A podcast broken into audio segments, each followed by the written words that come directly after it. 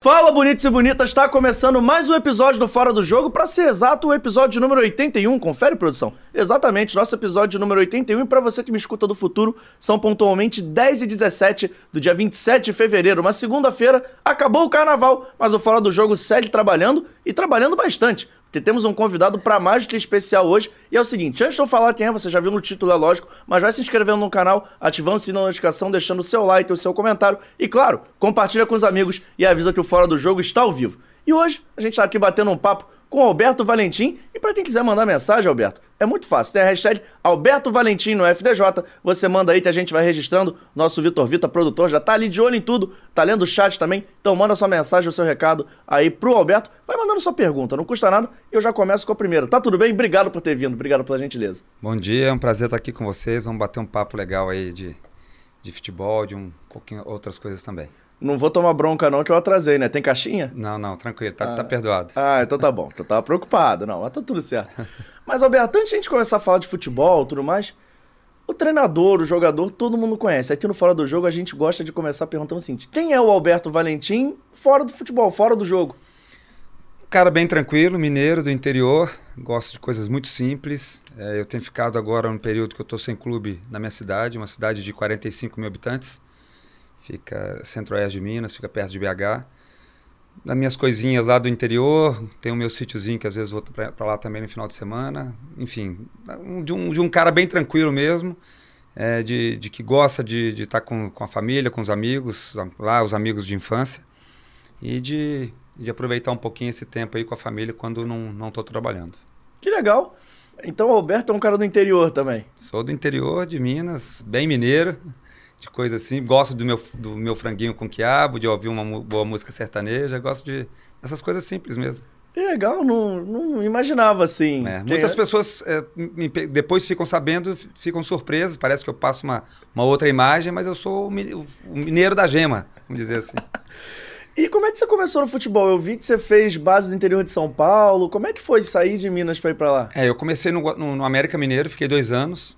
Coincidentemente, eu fui até mandado embora na época, na data do meu aniversário, quando eu completei 18 anos. Eu conheci o Gustavo, um ex-lateral, jogou até no Flamengo também. É, na época ele jogava no Guarani, vizinho de cidade, e me levou para lá, onde eu fiz os meus três anos de juniores, me profissionalizei no Guarani. Dali eu já fui seguindo carreira, tive na Inter de Limeira, fui para o Atlético Paranaense, São Paulo, Cruzeiro, Flamengo. É, depois fui para Itália, fiquei oito anos e meio lá, cinco anos na Udinese, três anos e meio no Siena. Volto para encerrar minha carreira no Atlético depois de um ano e quatro meses.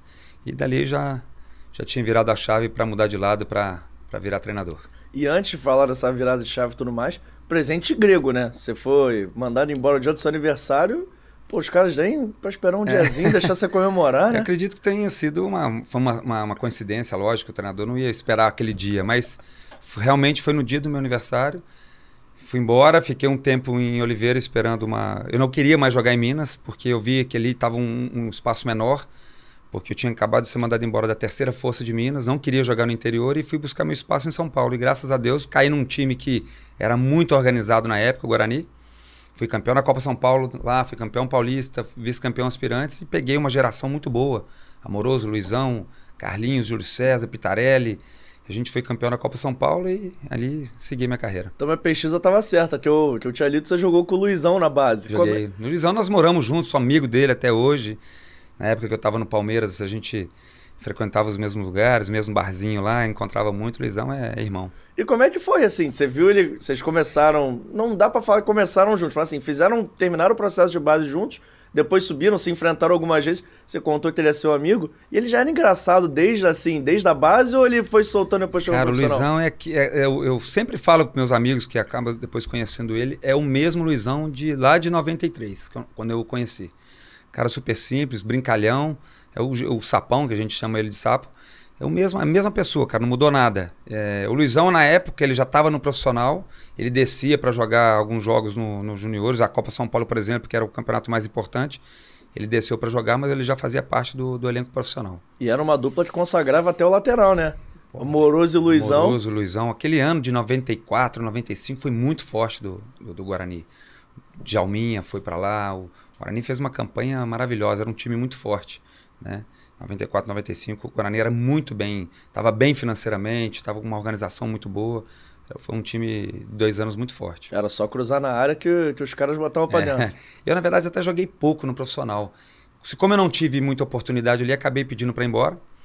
Fui para Inter de Limeira na A2. Na época eu cheguei, se eu não me engano, na sétima rodada, o time estava em último lugar. O, o, o, Luiz Fernando Ferrari, que era o presidente na época, é, foi montando um time, um time forte com a garotada, né, os mais novos ali, eu fazia parte deles, com um time com alguns jogadores mais experientes, o Edu Marangô na época, Amarildo, o ex-atacante do Inter, que jogou em Portugal muitos anos. E o time foi pegando corpo e a gente foi campeão da 2. Ali o Atlético Paranaense me viu e foi embora. E aí que realmente o Atlético, assim, foi seu, sua primeira grande foi. vitrine, né?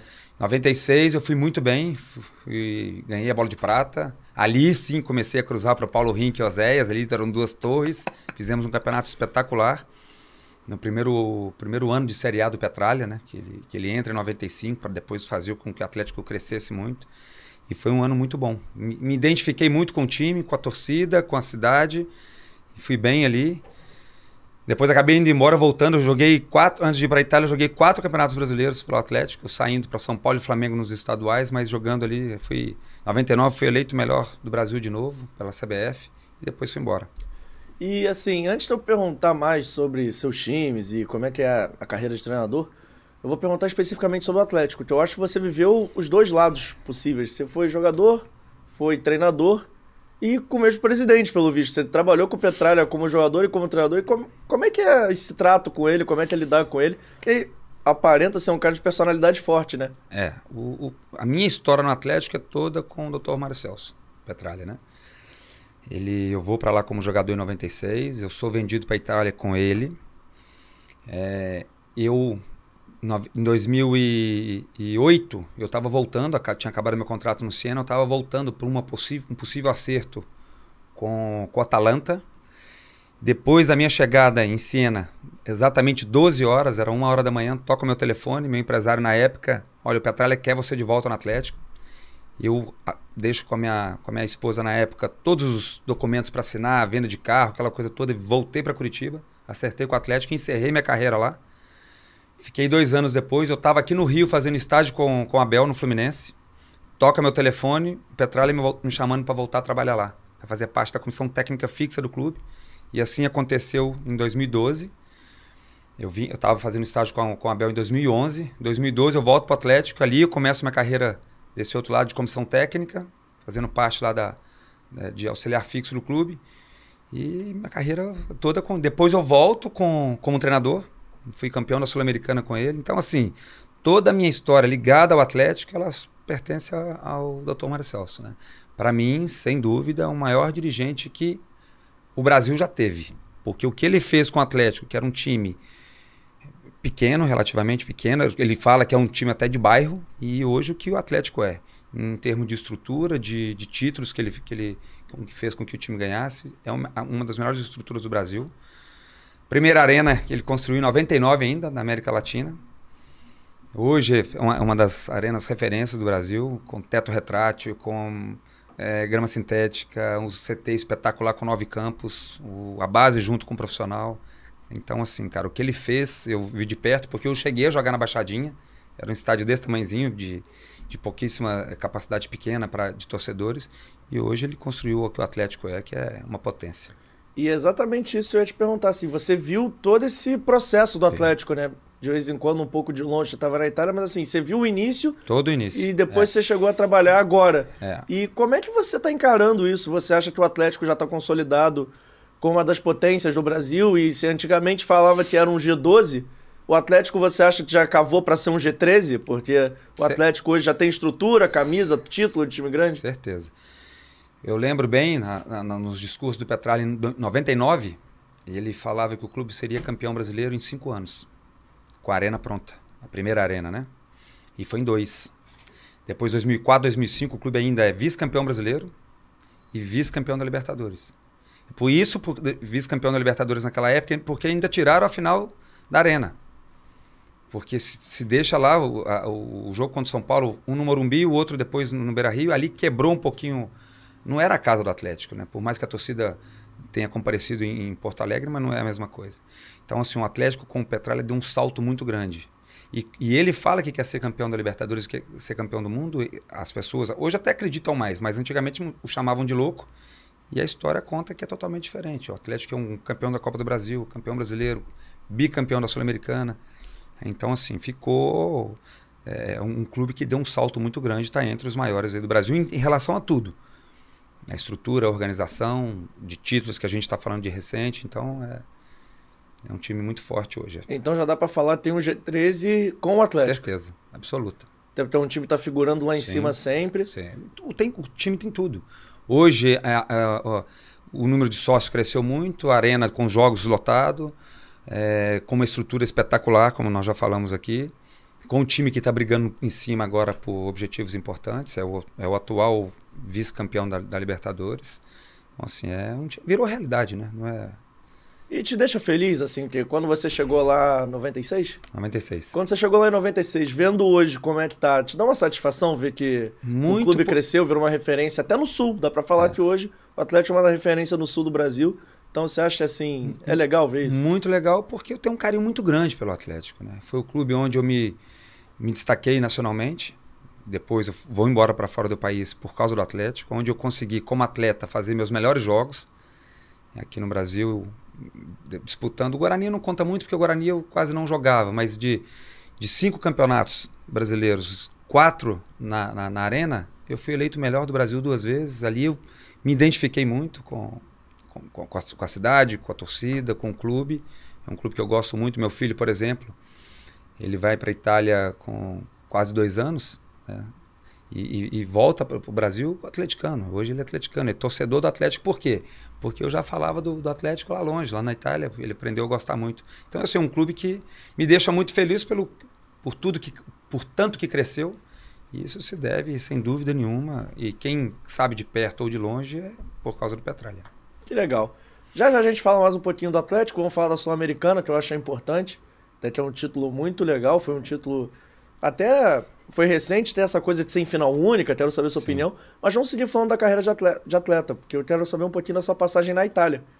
Oito anos e meio morando fora do Brasil. Como é que foi essa experiência para você? Como é que foi jogar na Udinese tanto tempo? Como é que, que foi isso? Foi você? muito legal. Eu me lembro bem quando estava é, aqui no, no, Atlético, já nos, no, nos últimos jogos. Eu soube que, tá, que já estava vendido é, se não, se não tiver enganado, outubro, novembro. Eu fui para Itália dia 27 de dezembro. Mas ali, outubro, novembro, eu já sabia que estava tava sendo vendido. E o Vadão, o falecido Vadão, né, Oswaldo Alvarez, é, ele, ele, conversava muito comigo. Cara, vai para Itália para você é, ficar muitos anos. Ou seja, ali eu procurei assimilar o mais rápido a cultura, me, me, me, me, me introduzir bem na, na, na, cultura do país, na língua, na forma de jogar. E ali foram cinco anos no mesmo clube. Depois acabei é, saindo da Udinese porque estava com pouco espaço para jogar e o meu primeiro treinador é, em 2000 na Udinese tinha ido para o Siena. Foi uma experiência muito legal também, me convidou para ir para lá. Eu fui no último dia de mercado e ali fiquei três anos e meio também. Então foi uma experiência fantástica é, em relação à cultura, a, o aprendizado meu mesmo é, como, como atleta e depois hoje como treinador, vem muito da escola italiana. Uma escola muito rica, né? Nós estamos falando aí de juntando Brasil e Itália são nove títulos mundiais. Então assim, eu tento pegar ao máximo unir essas duas escolas hoje no meu trabalho, a, a consciência tática, a organização, tudo. O meu mentor, que é o Luciano Spalletti, hoje está tá muito bem no Napoli, está muito bem na Champions League também. Vai ser campeão italiano, acredito eu, que hoje, ontem, abriu 18 pontos do segundo colocado, que é a Inter de Milão, que acabou perdendo ontem para o Bolonha. Então, assim, cara, foi uma experiência muito rica mesmo. E que atacante ele tem também lá, né? O Vitor Osimhen tá... Tá, ele tá voando. Tá, tá chamando a atenção. Tá. É a maior sensação da Europa, dá para falar é, isso. É, ele tá fazendo um trabalho espetacular, cara. É um, e assim, não é de para eu que o conheço perto, eu tive com ele depois que eu saí do Palmeiras, eu fui passar uns dias com ele lá, passei 28 dias com ele na Roma, ele estava na Roma na, na, na, época. E não, não é surpresa nenhuma para mim, porque ele é um cara fora da, da curva mesmo, muito bom treinador. é, como um ótimo gestor, como ótimo treinador de campo também, um cara é, assim, que é uma referência forte. E está se mantendo aí no alto nível há muito tempo, né? Você tá. falou, ele foi seu primeiro treinador lá em 2000, primeiro treinador da Itália lá em 2000. É, ele foi meu, na, na verdade na Udinese ele foi meu segundo, o, De, é. o Luiz Decani foi o primeiro, e depois ele veio. Essa coisa minha de ser treinador veio muito depois que eu o conheço é, como, como, como jogador na época, ele tava, ele chega no Udinese, eu trabalhei com ele duas vezes, né? Ele chega, vai embora, depois volta. Então assim, cara, porque eu via realmente como o time treinava e transferia tudo para os jogos. E é Uma é legal assim ver que depois de tanto tempo ele segue na primeira prateleira é, do futebol italiano. Na primeira, foi campeão na Roma, teve ele teve no Zenit da Rússia, depois teve voltou, na Inter também, teve na Inter de Milão, assim com números espetaculares. E agora vai ser campeão italiano, cara. Eu acho que vai ser bem difícil tirar esse título dele. E eu conhecendo bem como ele é, como gestor também de vestiário, ele não vai deixar o Napoli baixar a guarda para perder esse título. E você acha que dá pro Napoli sonhar aí? Rapidinho, falando um pouquinho de futebol internacional. Você acha que dá pro Napoli sonhar com a Champions? O time tá, tão, eu acho, tá jogando eu tão acho certinho. que dá sim. É, eu acho que dá sim. Porque é um time hoje que está muito forte. É... Eu tinha uma dúvida depois da parada da Copa como seria esse retorno. Eles voltaram mais fortes ainda. Então, assim, não deixou é, o nível cair, nível tático, físico, técnico, o time está muito completo. Eu tenho acompanhado, até falo com o João, que trabalha comigo, é, eu tenho acompanhado muito o Napoli, assim, cara, não mudou nada. Ele, pelo contrário, ele está cada dia mais forte, como jogo, com intensidade, com criou uma realmente uma, uma identidade de campeão. E tem até uma coisa, né? Como o título italiano parece estar mais encaminhado, dá até para ele focar um pouco mais na Champions, com né? Certeza. Com a, com a é. gordura do jeito que está, dá para ele é. até ir rodando um pouco o elenco, dá, não dá? Dá para dar uma priorizada em alguns jogos na, na, na, Champions League, poupando alguns jogadores, fazendo aquilo que ele. Porque a Champions é dura, né? Então ele. Cara, grande chance dele, além de ser campeão é, italiano, a Champions League é diferente. Assim, é muito mais difícil. Jogos mata-mata é um campeonato diferente, mas grande chance de ser campeão também. Mas falando um pouquinho da época de Udinese, com quem você jogou lá nesse time? Você chegou a jogar com o Di Natale? Que, Joguei muitos anos que com eu acho Natale. que eu, assim, é, pense em Udinese é, é ele. Joguei. O, o, o Di Natale chegou um pouquinho depois de mim. Foi, foram quatro anos e meio juntos. E a Quinta, que é campeão mundial também. É, Valério Bertotto, que era é um jogador que mais vestiu a camisa da Udinese. Ele foi capitão lá na, na Udinese os cinco anos que eu joguei. Depois ainda jogamos mais um ano e meio em, em Siena, o jogador que eu mais joguei na minha carreira. Foram seis anos e meio juntos. Haja entrosamento, hein? Na, é. é pô, e jogava atrás, então assim, era muito fácil jogar com ele, que ele fazia toda a leitura, jogava falando, então ajudava muito. Joguei também com o Locatelli na época, Giannicheda, é, Fiore, que fizeram parte da esses jogadores fizeram parte da seleção italiana. Era um time forte, muito organizado também. A Udinese hoje tem uma estrutura espetacular. Na época já era boa, mas hoje também deu um salto de qualidade muito grande, com estádio novo, estrutura de campo, de treinamento, de vestiário, de toda de fisioterapia, de academia, tudo muito forte. E como é que era a cidade? Qual foi a maior diferença que você sentiu saindo de Curitiba para ir morar lá? O que você sentiu diferente? Tinha de igual? Muito.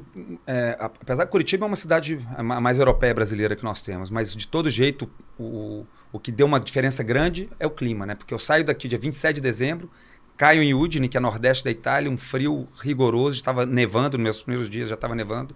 Então, assim, uma diferença de clima enorme. A gente de verão do Brasil, de dezembro, mesmo em Curitiba, que já não é uma cidade tão quente, por exemplo, como o Rio, mas estava é, calor, e ir para uma cidade que estava menos aba o, abaixo de zero. Então esse foi um choque que eu tive já de cara, né, por, pelo, pelo clima. E pegando o campeonato no, no meio, né? Porque a gente estava terminando uma temporada aqui e, e, e, no meio da temporada lá. Então, assim, os primeiros, os primeiros meses não foram fáceis, mas aí, como eu já tinha falado para você que eu estava focado para ficar muitos anos lá, já me adaptei rápido. É uma cidade tranquila, pequena, mas bem gostosa. É até uma coisa, né? Você não teve férias, porque você saiu daqui em dezembro, não, não já férias. emendou. É. Nós, nós disputamos o último jogo, não sei se vocês vão, vão lembrar, aquele ano de 99 tinha uma vaga, quem ganhasse a seletiva tinha a vaga na Libertadores, foi a primeira vez que o Atlético Paranaense foi para a Libertadores, foi aquele ano. Então termina o jogo dia 21 de, de dezembro, que foi o último jogo no Mineirão. É, nós ganhamos, fomos campeões lá. Dia 27 eu vou para Itália. Então, assim, sem férias nenhuma, foi muito corrido, mas foi era um sonho que eu tinha também na época de, de jogar na Europa, né? Então foi espetacular também. Pô, Mesmo sem férias. Valeu a pena não ter tido muito, férias. Velho, muito, muito a pena. E o Dino é uma cidade relativamente pequena. O que, que tinha pra fazer de legal? Como é que foi morar lá tanto tempo? É, lá é a cidade. Se adaptou bem? Me adaptei bem. Até porque Eu- você passou esse tempo É. todo lá, né? Morei na mesma casa os cinco anos. Foi a segunda casa que eu fui procurar. Um lugarzinho bem gostoso, é, um pouco afastado do centro, mas assim, uma cidade bem gostosa. É uma cidade, assim, a gente fala lá na Itália se chama uma praça muito tranquila, porque você conseguir fazer, ter uma vida é, fora do futebol bem, bem tranquila, de, de andar no centro, mesmo sendo reconhecido como jogador, mas era uma cidade que ah, o- o- os udineses eh, tratavam bem, tranquilo, não tinha aquele assédio louco do sul da Itália, por exemplo, que o Napoli, um jogador, quem joga lá não pode sair nem na rua. Na, em Udine era tranquilo. Então foram assim, foram... Meu filho foi alfabetizado, alfabetizado lá, assim, foi uma, uma vida, era uma vida fora do futebol bem tranquila. E você gostou, assim, mas voltaria, já pensou em voltar a morar lá depois de um tempo? Morar só se for para trabalhar mesmo. Morar para sempre, não. Mas voltei, depois que eu parei, voltei para Itália três vezes para fazer estágios. O Antônio Conte foi meu treinador, o Spalletti, como já falei, o Decano, o Mário Beretta. Então eu fui 2010, 12 e 17 para para fazer alguns estágios, para trocar essa, essa figurinha que eu falei de dessa escola italiana que eu procuro unir com meu, no meu trabalho junto com a brasileira. né? Você falou do Conte. Ele foi seu treinador no Udinese ou foi No seu treinador no Siena? No Siena. Ele era auxiliar técnico do, do clube, foi junto com o decano. E já dava para ver que era um cara fora de série também. E- Depois fiz estágio com ele quando ele foi na Juventus. Ele foi campeão invicto na Juventus. E eu fui para lá em 2012 e eu passei uns dias lá com ele também. Mas ele tem um estilo um pouco diferente do Spalletti, assim. É. Não só à beira do campo, mas também de variação tática e o, é, o, o, o, Conte é um cara mais, mais, mais participativo, apesar que o Spalletti é o, jeitão dele também, muito no treino. É muito, eles são muito parecidos no treino, tá? O Spalletti é um pouco mais contido no- no- nos jogos, no banco, né? Mas o mesmo tipo de cobrança, o mesmo tipo de atenção. No dia a dia eles são bem parecidos, como eu estou te falando de... Eu lembro deles falarem, eu não quero ver um dente. Porque ele não queria ver ninguém sorrindo, todo mundo focado para treinar. Então, assim, ele era... Cara, aprendi muito com esses dois aí. Principalmente com o Spalletti, né? Porque, eh, como eu falei, é uma referência minha e eu tenho mais esse contato com de, de mais próximo com ele. O Spalletti era interessante que em 2012 eu vou fazer estágio eh, com ele, a gente conversando muito. Eu, eu- fiquei com- eu fiz estágio com o Luiz Henrique, o ex-treinador, o, atual treinador da, da Espanha, né? Que estava na Copa agora. Ele estava na Roma. E, e eu conversando com o Spalletti, porque o Spalletti estava no Zenit da, da Rússia, ele falou: você vai, vem para cá, vai ficar na minha casa. E eu estava já me, me- organizando, me preparando para ir para lá. Só que aí eu tive con- convite do, do Petralhão para ir para o Atlético. E acabei não indo para a Rússia com ele, que ia passar uns dias lá. Poxa, que legal. Mas eu ia até perguntar com qual estilo de jogo você se identifica mais, se é com o do Spalletti ou do Conte, que o time do Conte normalmente tem umas variações um pouco até não tão usuais em certos momentos. Eu vi isso muito acontecer na Premier League, né? Ele gosta Eu- de três zagueiros, É, ele, eu- o Spalletti já trabalhou com variando. três zagueiros também. Na, na- na chegada dele, a gente jogava num 3-5-2. Para mim era bom, que eu era lateral ala, né? Eu era mais atacante. Mas eu talvez eu me identifique mais com o Spalletti por o conhecer mais e, e- e procurar é, é, aproximar o meu trabalho mais com o dele. E, e ele, ele- ele varia muito. Agora ele está jogando um 4-3-3, então talvez eu tenha mais essa, esse lado para o Spalletão. E o lateral Alberto Valentim, era mais defensivo ou gostava de atacar? Mais ofensivo. Eu era mais lateral que às vezes deixava mais. Os zagueiros volantes corriam mais para mim lá atrás. Eu era.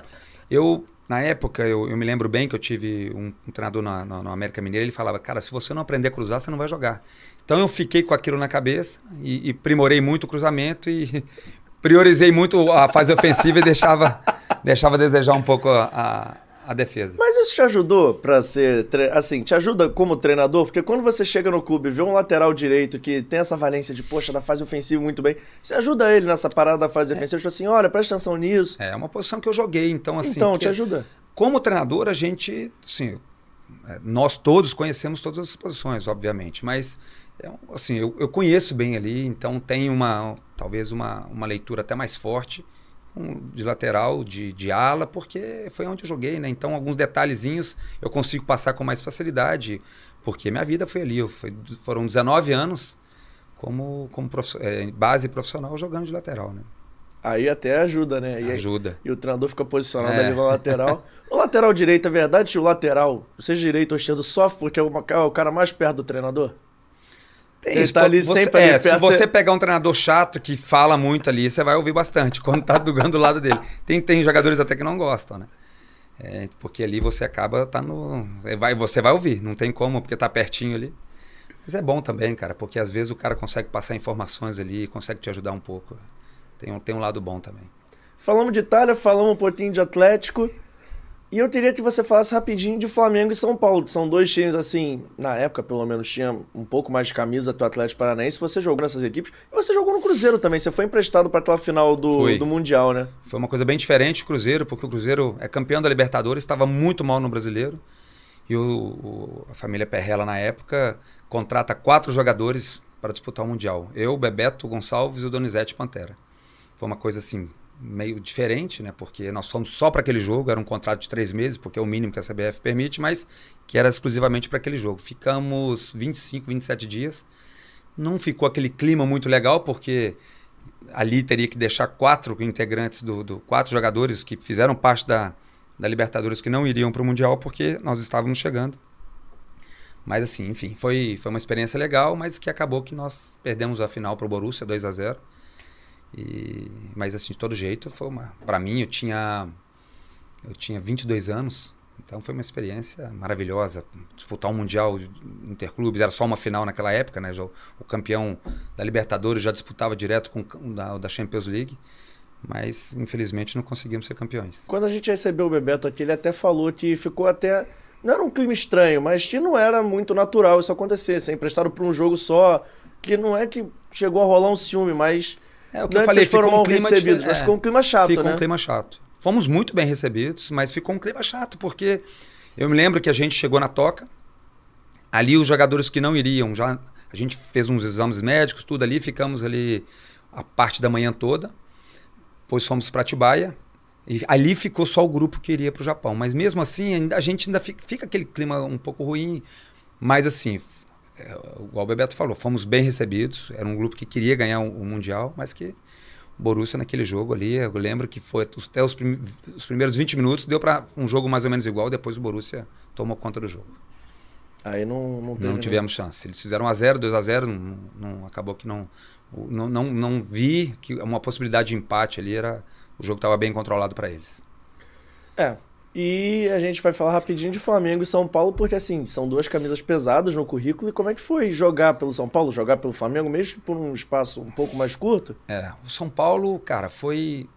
Eu, pela minha idade, a minha inexperiência, a minha cabacice mesmo na época, eu perdi uma grande oportunidade, porque eu saio do Atlético como, como melhor lateral do Brasil e, e chego no São Paulo.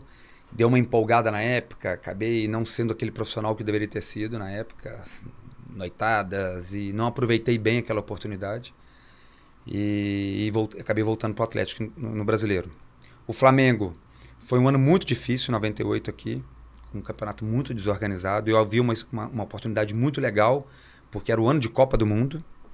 Né? E, mas infelizmente o campeonato carioca naquela, naquele ano teve WO, não, teve- não foi um campeonato muito legal. Infelizmente. Fomos vice-campeões, o Vasco acabou sendo campeão. Mas é, jogar no Flamengo era meu sonho também, né, cara? Pô, eu, e tava, tinha, era, o time era muito forte. Zé Roberto, é, Romário, Palinha, Renato Gaúcho, Caio Ribeiro, Rodrigo Fabre, que estava muito bem, Marcos Assunção, pô, era um time muito forte. Júnior Baiano, o Juan estava surgindo, Júlio César reserva do Klemer. Então, assim, era um time muito forte que acabou que não, não foi muito bem. Tive um grande treinador que depois tive a oportunidade de trabalhar com ele no Atlético Paranaense, que é o Paulo Tuori. Espetacular. Um treinador acima da média, um cara espetacular também como pessoa. Mas que não foi uma passagem muito legal pelo fato do campeonato não ter sido tão organizado. Mas e é- voltei pro Atlético, aí fui embora. Fui, fui bem de novo e fui embora pra Itália. Mas antes de a gente falar dessa questão do Flamengo, campeonato desorganizado e tudo mais, queria que você falasse um pouquinho mais essa passagem no São Paulo, porque você tá usando aí, me parece serviu como lição, mas você se arrepende, assim, de você acha que poderia ter feito alguma coisa diferente na época que mudasse a sua carreira? Pô, cara, assim, é... Não, arrependimento sim, porque se eu tivesse ido com uma... Cara, vou pensar só em jogar e, e me preparar... Eu falo com uma... Até falo para os amigos mais próximos, é, ali foi uma oportunidade que eu poderia ter, ter disputado uma Copa do Mundo. Olha só, eu sou melhor do Brasil em 96, vou para o São Paulo em 97. Eu volto para o Atlético Paranaense no Brasileiro de 97 e quem vai para a Copa é o Zé Carlos, lateral direito, que foi para o São Paulo. Ou seja, se eu tivesse feito um campeonato 97 muito, muito bom, como eu tinha feito em 96, e um estadual 98 é, é, pelo São Paulo, eu tinha uma grande chance de ir para a Copa. Porque ali, quem entra no meu lugar no brasileiro é que vai para a Copa. Ou seja, se eu tivesse ido bem já no estadual e tivesse dado continuidade depois, é, no início de 98, eu talvez eu, eu tinha, teria uma grande chance de ir para a seleção. E tem até uma outra coisa, né? Que aí eu queria ouvir do jogador e treinador tá no São Paulo, que é uma grande vitrine, chama atenção para essas coisas de seleção, tudo mais. Tá nesses grandes centros do futebol que o pessoal diz, né, que o eixo. Você acha que isso até existe ou é muito mais não é uma invenção assim, tem um peso maior do que existe ou realmente tem essa coisa de futebol do Rio, futebol de São Paulo, você chama atenção, você tá numa vitrine? É. Como é que funciona Eu acho isso? que antigamente tinha mais. Hoje um jogador que se destacar no Atlético Paranaense, por exemplo, ele vai para vai a seleção. Antigamente tinha, um, tinha menos, eu acho que era mais no, Rio, no eixo Rio-São Paulo. Hoje, como a gente está falando, que o Atlético Paranaense hoje se torna um time muito forte. Um Atlético Mineiro, um Cruzeiro também. Então, assim, é, eu acho que hoje deu uma.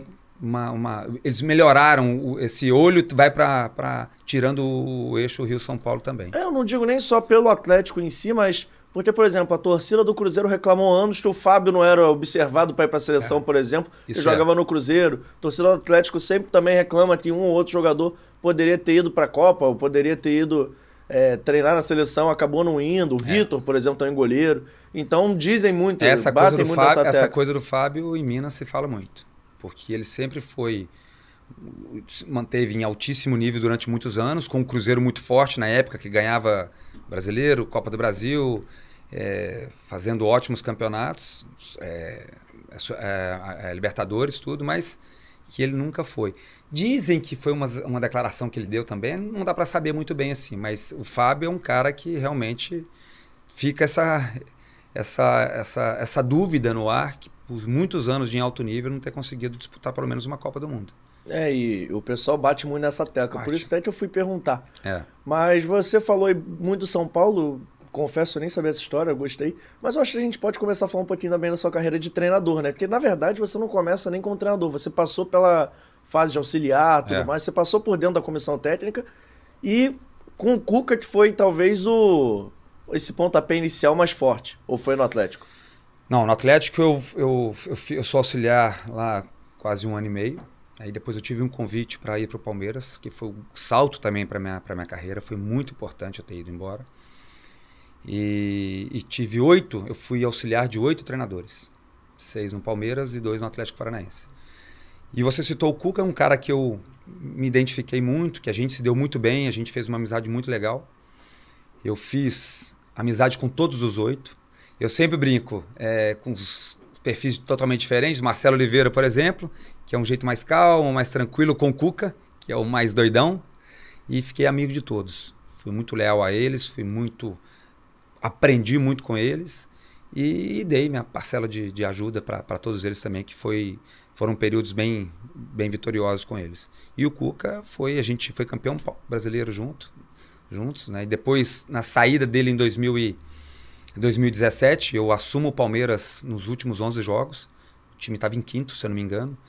E eu dei uma reacendida no campeonato na época. O Corinthians estava muito lá na frente, a gente encostou no Corinthians.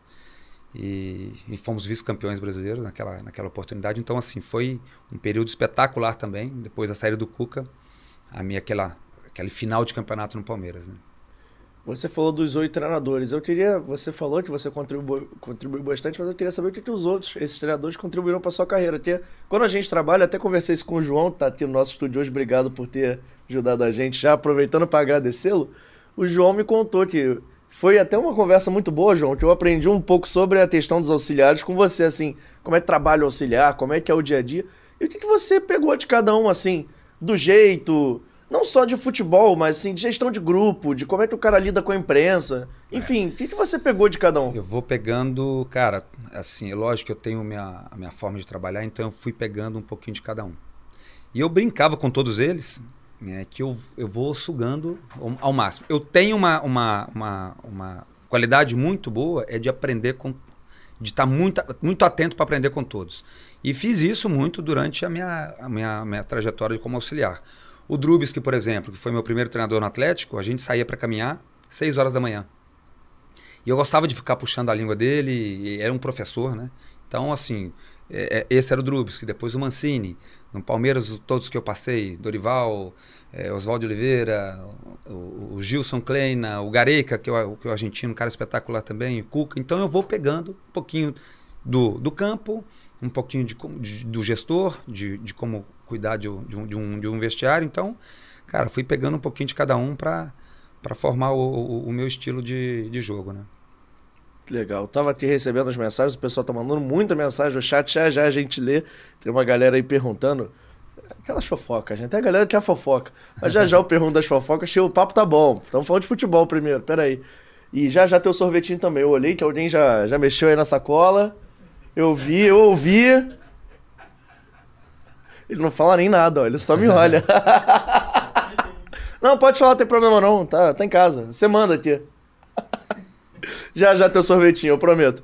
Mas, Alberto, você falou do Cuca. Vocês foram campeões brasileiros e eu vou usar, vou pegar as histórias do Cuca que um time campeão tem, tem sempre seu valor, né? Mas você passou até nessa fase do Palmeiras, eu queria até saber depois como é que foi. Que você trabalhou com tantos treinadores e até chegar no Cuca, até chegar no título brasileiro, dá para falar que teve de sofrer um pouquinho, né? Porque era um time ali em reconstrução, é. era um time trabalhando. Como é que foi esse processo todo? Cara, olha só, eu vou pro Palmeiras em. Eu chego no Palmeiras dia 6 de, de janeiro de 2013. Isso é bom com data. É, assim, algumas coisas eu, eu guardo. Dia 6 de janeiro nós vamos para Itu. Era o Gilson Klein no treinador. Ele acaba saindo, eu fico seis jogos seguidos, porque o Palmeiras teve um ele, ele teve um cuidado maior para trazer um treinador. Então, eu fui até para o Palmeiras por causa disso.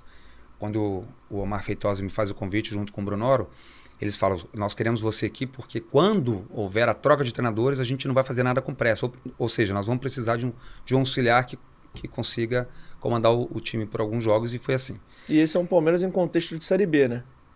Não, Série A. Série A já. Série A, Série A. Foi dúvida. um ano, em 2013, que sofreu muito até a última rodada. O Dorival termina a temporada como treinador e nós sofremos muito até o último jogo com o Atlético Paranaense, lutando para não cair. O Paulo, o Paulo Nobre, que foi o cara que deu salto de qualidade no Palmeiras em relação à, à gestão mesmo e como a infraestrutura, porque ele reforma todo o CT do Palmeiras. Ele dá o grande salto. Aí 2014 já foi diferente. Aí vem o Alexandre Matos como, como diretor, o Paulo Nobre era o presidente. Aí nós fomos campeões da Copa do Brasil, já era o Marcelo Oliveira, e depois ganhamos o, o brasileiro com o Cuca. Mas assim, o salto de qualidade no, no, no, que o Palmeiras teve na época que você estava nessa reestrutura se deve muito ao Paulo Nobre. Lógico, depois veio a Crefisa junto com a Leila, porque na minha época ainda, o Paulo como, como presidente vem a Crefisa como patrocinador, mas assim, o, o, o salto que deu antes foi com o Paulo Nobre. O Paulo Nobre chega até emprestar dinheiro pessoal para o clube, né? Então... E, esse, esse campeonato que você está falando não é, é aquele campeonato da inauguração da arena, né? Que é, era o Palmeiras, Palmeiras, ali, que tem o gol do Santos. É tem. esse? Qual? Que é da última rodada, que o Santos está jogando contra o Vitória, tava o Palmeiras Isso, e o Vitória brigando. O Santos contra o Vitória. Que tem o gol eu, do Thiago Ribeiro, eu me, eu me lembro bem, porque o estádio, a arena, estava em silêncio. Porque se eu não, se não, se não, não tiver enganado, a gente estava empatando o jogo com o Atlético. O Atlético faz um gol no começo, a gente empata. E ficamos esperando um pouco do resultado é, é, é em Salvador. Se o Vitória ganha, o Palmeiras era o rebaixado. Era o, reba era o rebaixado. Foi, foi até Quando? um gol de pênalti do Henrique, do Henrique é, não foi? Eu não me lembro bem. Mas o Santos ganha o jogo, né? É, não. O Palmeiras empata o jogo com o gol do Henrique. Eu tenho quase certeza. O ceifador. É, que eu acho que ele faz um gol de pênalti. ele batia pênalti muito bem. Batia muito bem. Eu não, eu não me lembro agora, agora bem. Mas eu lembro que o estádio estava em silêncio e, e, de repente dá uma explosão, porque o jogo em Santos, parece que o jogo do Vitória e Santos acaba primeiro, alguns minutos antes. Então, assim, ali já deu um alívio. Eu ficava em cima, eu era auxiliar é, do clube, né? E ficava com contato com o pessoal do banco, a comissão técnica. Eu me lembro que a gente estava no, no, camarote, foi um, um alívio tremendo, porque ali o Palmeiras estava salvo. E como é que foi, assim, você sentiu que talvez esse jogo, essa campanha, já vou repor sua água, tenha sido o ponto bem que da virada, assim, porque acabou, deu tudo certo, Foi. o time não caiu, e no ano seguinte vocês já são campeões da Copa do Brasil, mas assim, você sentiu que ali meio que não é que a sorte virou, não acredito tanto em sorte no futebol. Você acredita que virou um pouco dessa energia, que com a arena nova, o time sendo formado, é, você virou, viu que ali ia virou virar? porque ali, o que, que o, o, o Paulo Nobre faz? Ele investe mais pesado no ano de 2014 em contratações, traz o Alexandre Matos como diretor e, e o clube deu um salto em relação a, a, a, a contratações. Foi investido mais no, no campo e na estrutura que eu falei que o Paulo Nobre acabou melhorando também depois com o centramento novo, com o hotel que foi feito lá, com é, estrutura de, de fisiologia, academia, tudo. Então, assim, é 2014 e eles, pum, vamos deixar um Palmeiras mais forte em valores também. E como é que era aquele elenco? Eu lembro que o Fernando Praz, que era um dos destaques é, do cara, time. Eu, pô, era, eu, eu assumo o Palmeiras, por exemplo, em 2017, que eu sempre brinco, eu um elenco fortíssimo.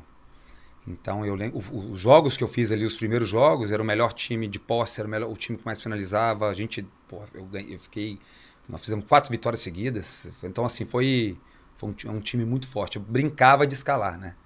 Eu fiz um, um 4-3-3 ali que eu, eu consegui montar de um jeito que eu queria, assim, porque eram jogadores de, de altíssimo nível, né? E você trabalhou no Palmeiras aí, se a minha memória não tá fraca, com o Gabriel Jesus. Eu trabalhei junto. E como é que foi ver o Gabriel Jesus surgir e se quando ele surgiu, quando vocês pensaram ele da base, tudo bem que ele já era uma joia, um destaque, mas assim, quando vocês puxaram ele profissional, vocês já imaginavam que ele seria um jogador de duas Copas do Mundo, um cara que fosse jogar no Manchester City por alto nível em tanto tempo? Como é que vocês viram o Gabriel o Oswaldo Jesus? fez um trabalho maravilhoso com Jesus. O Oswaldo Oliveira, né, que era o treinador na época que, que, que sobe o, o, Gabriel.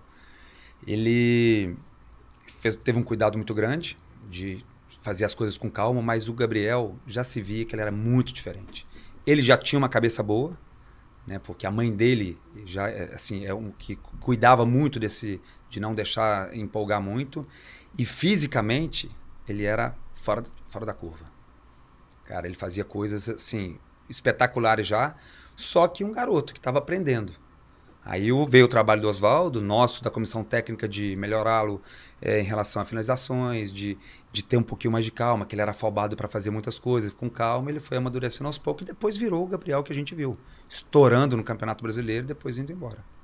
E, e é um jogador especial, assim, desses tantos você trabalhou, é um jogador especial? Ele é. Ele é porque ele já era uma cabecinha boa, né, por ser tão jovem e veio com aquela pum, coisa repentina de, de, de se tornar um um destaque do Palmeiras com pouca, pouquíssima idade, mas ele já tinha uma, assim, uma, ele já era maduro pra, pela idade, então ele já estava bem focado, encostou em jogadores que você acabou de citar agora, Zé Roberto, Fernando Praz, ele, ele, era um menino inteligente nisso. Pô, para pegar o exemplo, vou encostar nos, nos no, na, na, nas referências positivas que o, que o elenco tinha naquela época.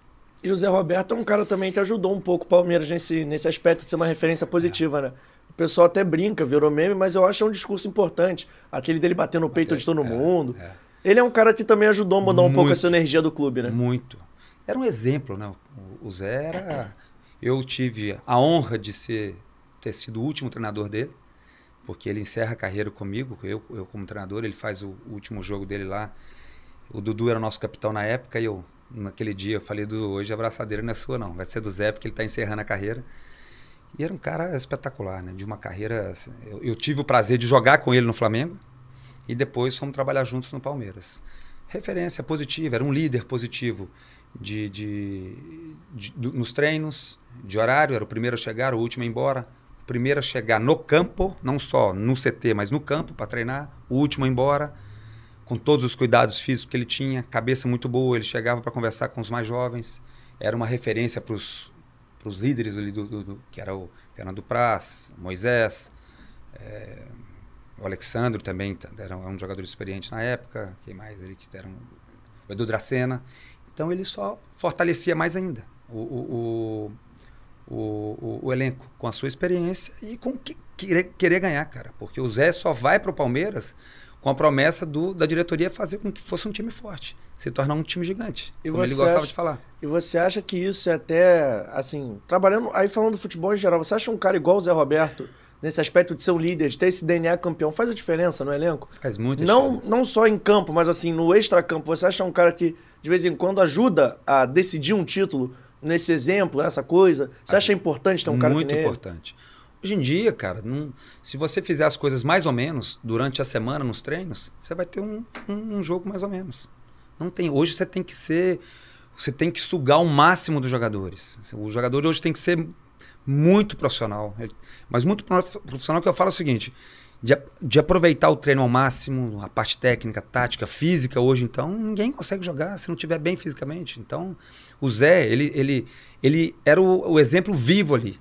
Porra, o cara tava com 40 e poucos anos e, e sendo o primeiro em tudo, é, dava um exemplo de verdade, não só na teoria, na, na, na, boca, ele fazia na prática mesmo as coisas. Então, e vão puxando. O Rafael Veiga, eu me lembro muito bem, o Rafael só encostava no Zé. Hoje é o jogador que virou. Então, assim, porque são referências positivas, são líderes positivos. Né? Porque todo mundo quer, opa, se ele está fazendo, nós temos que seguir. E como é que é ver o Veiga ser o melhor meia do Brasil hoje, para mim, atividade, ele, o Arrascaeta, mas enfim, um dos melhores. O Veiga começou no Palmeiras ali um pouco até por ter chegado sim, de um clube, sim. teve tipo o Atlético ser emprestado, sim. mas depois voltou. Como é que você viu esse processo todo do Rafael Veiga, até que você viu de perto ele acontecer, né? Como é que você enxerga o Rafael Veiga hoje? E se quando ele chegou aí, você está contando dele mais jovem, encostando no Zé, no Zé Roberto, mas você já via que ele tinha potencial para ser esse cara que ele é hoje, assim, um craque da bola? O Rafael, ele acelerou muito o, o lado dele de amadurecimento, com a qualidade que ele já tinha, e foi ganhando.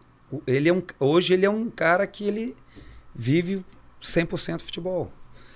Ele é, treina forte, é centrado, cara que mentalmente ficou forte, então ele vai seguindo, foi seguindo o que o Zé era, que o, outros líderes, líderes eram também, mas foi fazendo um cara muito forte aqui. Esses caras uh, que fizeram carreiras espetaculares, além do, do lado técnico, do lado físico, que é de DNA deles, eles ficam muito fortes é, mentalmente, né, cara? Porque os verdadeiros campeões, um time forte é um time um jogador que faça, faz carreira é um, são jogadores mentalmente muito fortes. E é até. Desculpa te cortar, pode terminar. Não, não, o, o, o, os quatro pilares para um, um, jogador de futebol é fazer carreira de verdade, jogar em time grande, ter depois uma carreira fora do país, mas assim, com em alto nível, lógico que vai ter sempre o lado técnico, o lado tático, de cada treinador, cada um tem suas, suas preferências, o lado físico, mas o lado mental ele é primordial para uma carreira de verdade. Em alto nível. Você às, às vezes vê e tem a discussão sempre, ah, aquele jogador não era tão técnico. Mas caramba, a carreira que ele fez. Porque mentalmente é forte. Então, esses que vão seguindo os passos dos líderes positivos que nós falamos, o Veiga, que a gente citou agora, porque fica muito forte mentalmente, além da qualidade técnica e, e, e física que já tem. Não, é que eu ia até comentar, a gente está falando do Veiga, mas tem o Veiga e tem o Zé Rafael também, que eram dois jogadores Sim. ali que chegaram jovens ao Palmeiras. O torcedor no primeiro momento ficou com o pé atrás, mas depois que eles ganharam o ritmo e ganharam aquela, aquela intensidade, não é bem intensidade, mas assim, ganharam essa questão de jogar com a camisa do Palmeiras várias vezes, o torcedor passou a gostar e são dois pilares do dois time pilares. de hoje, né? É. É, eu, eu, não, eu, não, tive o prazer de trabalhar com ele, mas é, eu tentei levá-lo para o Egito. E na época o Sheik não fez outras escolhas, mas é outro jogador também. Eu não, não conheço de perto, Sim. mas é um jogador também, o que virou referência também. Que passou por esse processo que o Veiga é. passou, né? E por falar no Cuca, rapidinho, mas eu preciso perguntar isso. Porque eu sou fascinado pelo trabalho do Cuca. Eu acho muito legal. E desde o Carrossel Alvinegro aqui sim, no Botafogo. Sim. Que o Cuca tem aquela coisa. Só que o Cuca, ao mesmo tempo que ele tem essa coisa, esse lado tático muito forte, os times dele sempre jogam bonito ou são muito efetivos, ele tem uma coisa de ser muito supersticioso. É verdade isso? É só. É do vestiário para é, fora ou do ele, vestiário para dentro ele também? Ele brinca muito. Eu, eu acho, é, até presenciei algumas coisas, ele faz algumas coisas meio que. É de sacanagem mesmo. Mas ele tem as coisas dele que ele gosta. Por exemplo, ele usou uma calça uma vez no Palmeiras e Aquela calça ela. vinho. Aquela é. calça vinho, que depois passou até vender.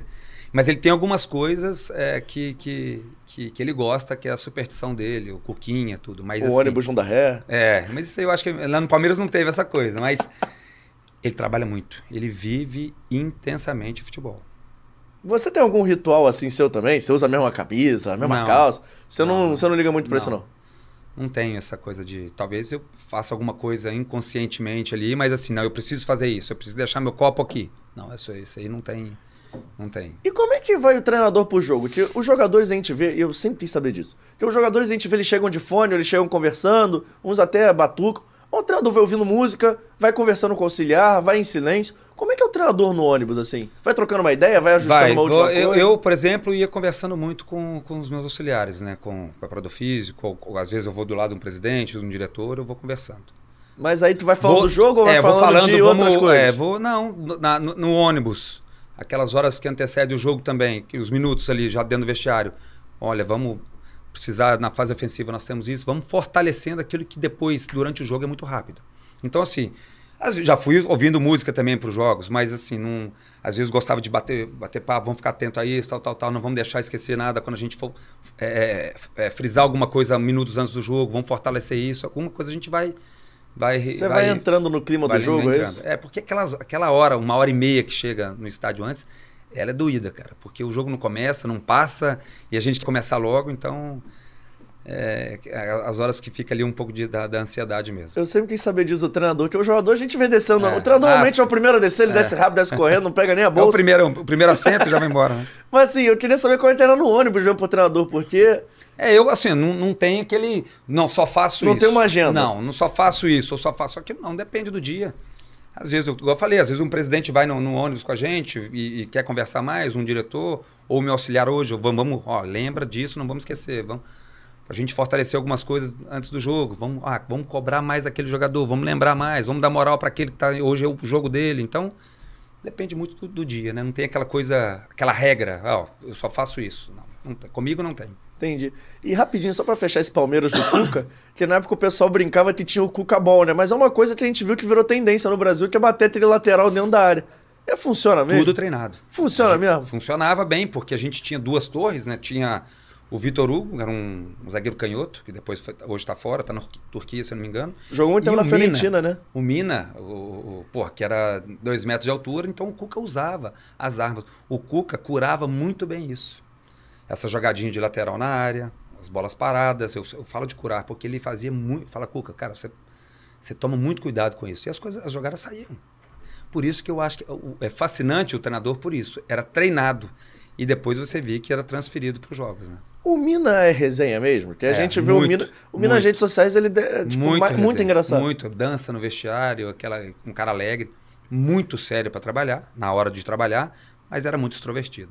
Que ele vai. Virou um brasileirão, né? Ele, ele ficou. Pô, ele era gente boa pra caramba. Que a gente vê ele lá na Premier League e até hoje ele, é- ele tá sempre sorrindo, dele, ele tá é o sempre jeito- é feliz. é- ele é aquele ali. Ele é, o- é jeitão dele mesmo. E, E era brincava era- de falar, as, as- ele estava conhecendo as palavras em português, gostava de conversar, de dançar o samba, aquelas danças Vocês ensinaram muito palavrão pra ele? Que normalmente Ah, os quando. jogadores ensinavam toda hora. É, é- é o que aprende primeiro, né? Normalmente quando chega o cara de fora aqui, a primeira É, coisa que primeiro. aprende é. Pô, tinha tem um, um argentino que chegou, caramba, me fugiu o nome dele agora, que veio com, com Gareca. Brasileiro, cara. Parecia, um- parecia um carioca ele na época. Pô, me fugiu o nome aqui, agora eu já lembro. Mas era outro também, um, um perfil assim, bem alegre e, que conquista os jogadores, né, cara? Porque você viu aquele tamanho de um zagueirão lá e aquele. Na, na hora de tinha que brincar, ele brincava e era, era um, uma parte bem legal do, do dia a dia. Do Palmeiras você sai, mas antes de a gente falar que você sai, que você volta, que você fica, vou chamar o sorvetinho, que senão o João vai brigar comigo. tá chegando. É 11 horas, já dá pra tomar sorvete, né? Eu tava esperando das 11, eu tô, eu tava pontual. Tá chegando aqui pra gente a Vitale Gelato, o melhor gelato italiano do Rio de Janeiro, que provavelmente vai entregar na sua casa, já que eles entregam em todos os bairros do Rio de Janeiro capital, ou praticamente todos eles. Você liga, vai ter o QR Code passando aqui na sua tela agora, vai ter o site, vai ter o Instagram, arroba Vitale Gelato, e vai ter também o telefone, o 2199-447-3900. Vou falar devagar pra você anotar, é 2199-447-3900. E ao pedir o Vitale Gelato, você vai receber um, um, um gelato sem gordura hidrogenada, sem conservante, feito com ingredientes frescos selecionados, além de, claro, dentro desse potinho tem um produto artesanal. E hoje a Vitale Gelato mandou pra gente um de chocolate belga, que é loucura, tá? O de chocolate belga é uma delícia, a Vitale Gelato mandou aqui pra gente hoje. E agora, 11h10, eu acho que já dá pra gente provar. E antes eu- da gente provar, da gente deixar aí na cara do gol, é o seguinte: eu já comi, eu aprovo. O João tá ali atrás, já comeu, ele aprova. O DVD e o Vitor aqui já estão olhando pro sorvetinho, mas tem uma promoção porque o verão chegou na Vitale Gelato. Ao pedir três potes mais 10 caixinhas, você ganha um pote de qualquer sabor de frutas, tipo esse aqui, ó, que a gente tem na mão, que é de morango. Você vai lá, você liga pra Vitale Gelato, isso tudo, você pede três potes mais 10 caixinhas, você ganha um pote de 600 de qualquer sabor de fruta. Isso tudo sai por R$ 141,70. Vou repetir. São três potes, 10 caixinhas, você ganha um sabor de fruta de qualquer, qualquer um do cardápio da Vitale, do cardápio é extenso. Isso tudo por R$ 141,70. Você liga, não dá bobeira, pede lá na Vitale. E quando pedir, fala que veio aqui no podcast. Né? Dessa moral, é grátis você dar essa moral. Você pode falar, ó, oh, vi lá no podcast, propaganda é boa. Fala lá com eles e marca lá no Instagram, arroba Vitale Gelato, arroba fora do jogo teste. Valeu, tamo junto. Alberto, vai no sorvetinho ou tá Vou depois, depois vou. Vai depois? Vitor, eu vou no chocolate então. Mas o ano começou. O ano começou, a minha, a minha nutricionista falou que vai pegar o seu número. Eu tô evitando de mandar pra ela. Por favor, você colabora comigo, hein? Por favor, por favor. Não, então ele bota o sorvete e bota o pote todo. O sorvete é bom? É bom, mas eu tô dieta. Não, eu tô dieta. Ele não, ele não colabora com a minha dieta. Ele é contra a minha dieta. Mas enfim, a gente falou de Palmeiras, eu. E depois do Palmeiras você vai pro Atlético, né? Botafogo. Botafogo. Chego no Botafogo. É, eu me lembro bem. Eu queria falar de Botafogo com você. Eu chego no Botafogo, o torcedor botafoguense, botafoguense acredito que vai lembrar. Eu chego, o clube tinha sido derrotado pelo Flamengo, Vinícius Júnior fez o chorinho lá de 3 a 1 na Taça Guanabara. E tinha sido eliminado precocemente da Copa do Brasil contra a Aparecidense. Eu era o Felipe, o treinador, né? Era, era o Felipe. Eu chego com um vestiário totalmente destruído. É uma situação muito difícil, todo mundo triste. Nós fizemos, é de verdade isso, nós fizemos um pacto lá, na época, de fazermos um grande campeonato carioca. É, com todas as dificuldades que o clube tinha, tudo, e nós fomos campeões carioca. Como é que você fez esse pacto com os jogadores? Como é que funcionou isso? Cara, foi assim, é, é, o que eu acredito muito, não tem como fazer, depois nós vamos falar do Vasco também, que, que, eu, que é bem legal, de se entregar 200% nos treinamentos. Os jogadores compraram a ideia da forma que eu queria jogar, de como eram os treinos, eles muito assim, ó, é, foram compraram a ideia de, cara, nós vamos dar 200%, 200 aqui nos treinos. Se nós treinarmos forte, se nós estivermos unidos, nós vamos aprontar nesse Campeonato Carioca. E assim foi. Eu consegui recuperar alguns jogadores importantes. Na época, o Lindoso nem para o banco ia, virou um jogador importante, chave. O, o, o, Gatito com o Jefferson ali, aquela disputa para ver quem era o número um. Caramba, o Jefferson acaba sendo. O Gatito joga mais, mas o Jefferson com um profissionalismo espetacular, aceitou muito bem uh, o fato do Gatito ser titular. O Carly com a sua liderança muito positiva. É, e a gente foi jogando ali, o Marcinho, que era o terceiro lateral na, na, na, na época. É, tinha o Luiz, o Arnaldo e o Marcinho. Eu vejo o Marcinho, ele faz um campeonato muito bom. Então, assim, só para citar algumas coisas, mas a gente faz, a gente foi só crescendo, ganhando corpo, criando uma identidade, que a gente era, um, era o papo nosso lá, com um cara por trás, que é o Anderson Barros, nos dando uma, uma, uma, uma, uma ajuda muito grande de diretoria, de nos protegendo e, e trabalhando muito forte, cara. Foi muito legal porque a gente elimina o Flamengo na semifinal. Nós perdemos o primeiro jogo da, da, da final, na, um jogaço que foi na, em, na, no Engenhão, 3 a 2 e vamos para o Maracanã precisando ganhar. E fizemos o gol nos acréscimos. Mas foi com muito trabalho. A torcida do Botafogo, um dia antes, vai em quase 5 mil torcedores é, ver, ver, o nosso treino, nos apoiar. Quando a gente sobe para treinar ali no Engenhão, a torcida tá naquela parte atrás do banco, tá lotado ali. Então, assim, pô, a gente foi, nos uniu, nos fortaleceu e fomos para o Maracanã. ganhamos o jogo de 1 a 0 fomos para os pênaltis e brilhou a estrela do gatito dos batedores, né? Porque nosso Brenner bateu muito bem, o Marcinho, é, o Pimpão erra no, no jogo, o, o, o, Renatinho bate muito bem, então tem mais um que bateu que o Gilson. E, é, foram os quatro gols que nós fizemos. E fomos campeões, cara. Onde ninguém acreditava. Foi campeão em cima de quem mesmo? Do Vasco. Foi o gol do Carly, então. O gol do Carly. Foi o gol o do Carly, nos acréscimos. O, o, o, Pimpão vai tomar uma água, isso aos 38, 39 do segundo tempo, eu, eu passo um recado para ele. Manda o Carly para o ataque. Porque era, eu era, é, era tentar fazer o gol, a gente perdia. Então porque o empate na- era do Vasco, né? Vou falar uma coisa, eu tava na dúvida de qual banco você tava. Eu tava na dúvida se tava no banco do Vasco ou no banco do Botafogo nesse jogo. Você tava no banco do Botafogo. Botafogo. E eu, aí eu vou perguntar, essa final, a gente já trouxe o Gatito aqui, ele falou que foi uma final especial tudo mais, até por conta do Sim. gol, mas dos pênaltis, mas enfim. Eu queria saber como é que foi pra você, que é o primeiro título como treinador, realmente.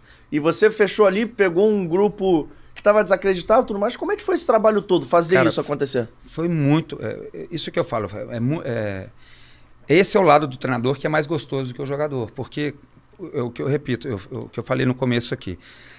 Eu chego no Botafogo, um Botafogo destruído. Com um Flamengo já muito mais forte, de elenco, tudo. O Vasco já estava melhor que o Botafogo na época. E a gente, o Fluminense também. E o Botafogo, a gente conseguiu. A partir daquele. Eu, eu lembro bem que nós tivemos nove sessões de treinos para a minha primeira partida. Ou seja, tive tempo para treinar, os caras conhecendo meu trabalho, eu os conhecendo mais de perto. E os caras compraram ideia, cara. E você falou do Carly aí. E eu, O Carly, você, olha só, o Carly, só tá te cortando. O Carly, quando eu chego no Botafogo, a minha dupla de zaga vira depois Marcelo Benevenuto e, e Igor Rabelo. O Carly vai para o banco até. Opa, vamos ver agora como é o líder mesmo, se é um líder positivo ou não. Porque tem jogador que não aceita reserva, né? O Carly aceitou tranquilamente. O Marcelo acabou oscilando um pouco. Eu volto o Carly como titular e foi o nosso salvador. E como é que você via, assim, o Carly, porque ele tá aí até hoje, tá no processo aí de. tá na fase final da carreira, ele já até declarou que depois do Campeonato Carioca vai parar, mas essa questão do líder mesmo, né? A gente viu o clássico esse final de semana, ele acabou até sendo expulso do banco, mas ele é um cara que entra 200% todo jogo, né? Não tem jogo que ele não entre É, a gente- pilhadaço. A gente, tinha ótimas referências ali. Por isso que as coisas dão certo. Nós tínhamos o Carly, que eu, eu- quando eu falo de líderes, eu gosto de citar o líder positivo, porque tem líderes negativos também. E eles não. O Carly era um líder positivo. O Jefferson era reserva. Foi reserva meu também para o Gatito, líder pos- é, positivo. Nós tínhamos o, o, o, o Lindoso, que é- era mais jovem, mas virou um cara ponta firme. Ah, Cara, não queria esquecer de alguns ali. Então, assim, foi, foi com junto com a molecada, mas esses caras que vão puxando o vestiário, que vão ajudando o time a estar mais unido, a fazer cobranças pontuais, a elogiar, a puxar, a deixar tudo. Por isso que foi campeão. Nós não tínhamos o melhor elenco do que do Flamengo, talvez não tivéssemos o melhor elenco do Vasco, mas é um time que comprou a briga. Abraçou as ideias do treinador, se, se entregavam 200% nos treinos. Eu me lembro bem, um dia, é, isso é, é fato, pode perguntar para os jogadores, um, o treino para começar, não me lembro agora, às 16 horas, os jogadores chegaram dois minutos atrasados. Os líderes, Jefferson, Carly, tinha mais um. Eu pedi a eles, "F- sejam os primeiros a chegarem. Vocês são as referências. E nenhum fez bico, nenhum fez cara feia. Nos, nos dias seguintes, eram os primeiros a chegarem. Virou a referência positiva que eu estou te falando. Então fica mais fácil para o treinador. Porque todos queriam, não tinha. Não se trabalhou o eu no Botafogo, se trabalhou o nós. Nós vamos perder juntos, nós vamos ganhar juntos. Mas nós vamos estar abraçados. E assim foi campeão. E- Repito, contra um Flamengo muito mais forte, que a gente elimina o Flamengo na semifinal, um gol do Luiz Fernando, cruzamento do Marcinho, e, e fomos para a final com o Vasco. É assim que se ganha. E depois vamos falar do Vasco, porque do Vasco foi igual. Mas antes de falar do Vasco, eu queria saber desse Botafogo, porque você saiu de um Palmeiras estruturado, um Palmeiras, que, apesar de você não ser o treinador, você estava ali no dia a dia, caiu num Botafogo estava ali um time que já não tinha uma estrutura tão top quanto a do Palmeiras, constantemente tinha um atraso de salário outro. Como é que é pro treinador lidar com essa corda bamba, assim? Manter a galera focada no jogo, focada no, no, no campo, mas sabendo que o extracampo tá ali chamando a sua atenção também. Como é que funciona isso? É, olha só, é, você tem que pegar muito o perfil do elenco, porque eram profissionais altamente é, que, que queriam muito, apesar dos problemas, como você falou, um atraso de salário aqui, uma, um, alguma coisa que pudesse faltar no dia a dia nosso lá. É importante, o elenco que eu falei agora, ser ponta firme. É, uma diretoria que te, que te proteja, que te que vai fazer as, vão fazer as cobranças, mas que te ajuda, que no caso o Anderson Barros é, é, é desculpa a palavra, é foda para fazer isso. E os caras compraram a ideia do treinador. Quando eu saí do Palmeiras, no ano de 2017, algumas pessoas vão lembrar disso, eu fui chamado do treinador linha alta, o meu time era muito compacto, atacava muito porque o Palmeiras era muito forte. Eu vou para uma realidade diferente que é o Botafogo, onde eu tinha que fazer um trabalho defensivo talvez mais forte, mais atencioso, com mais cuidado, porque o elenco do Palmeiras era mais forte do que o elenco do Botafogo.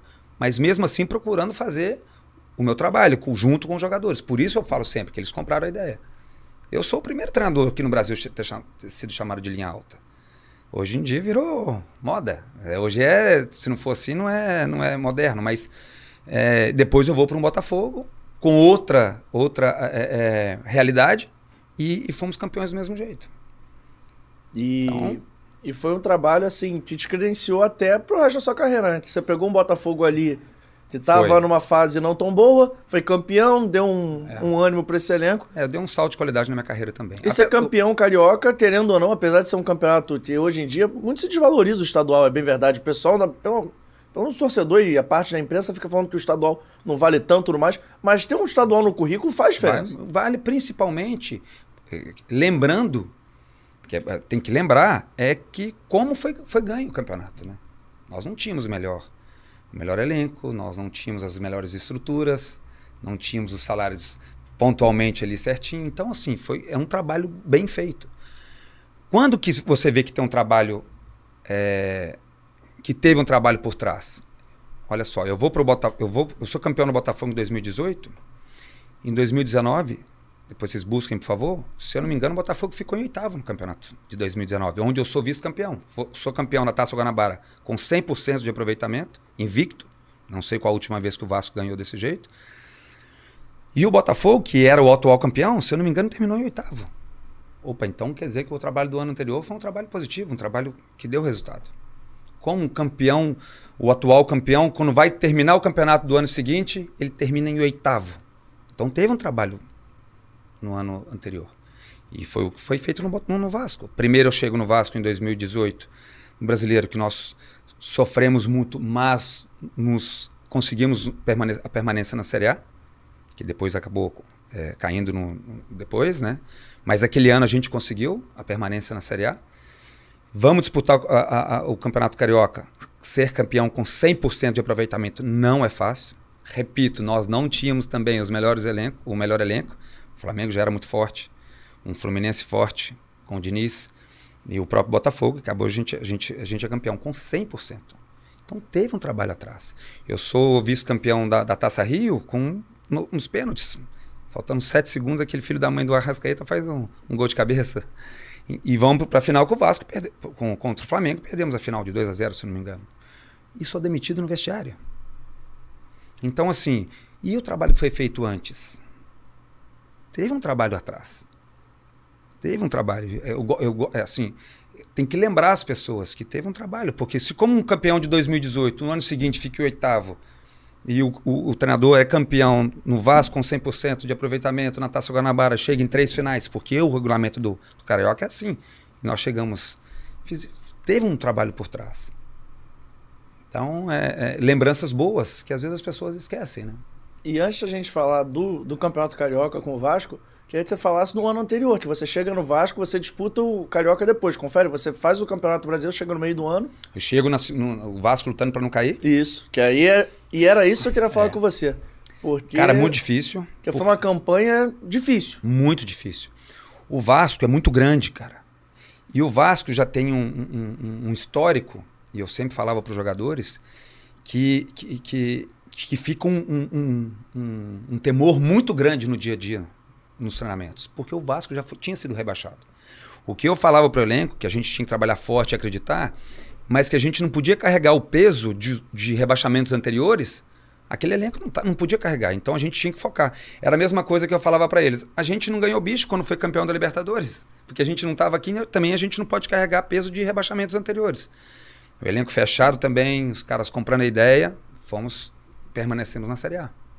Aí começa um trabalho do zero. Eu ajudei o Vasco a, a, a fazer uma pré-temporada em Atibaia, no Bourbon. Fomos para lá.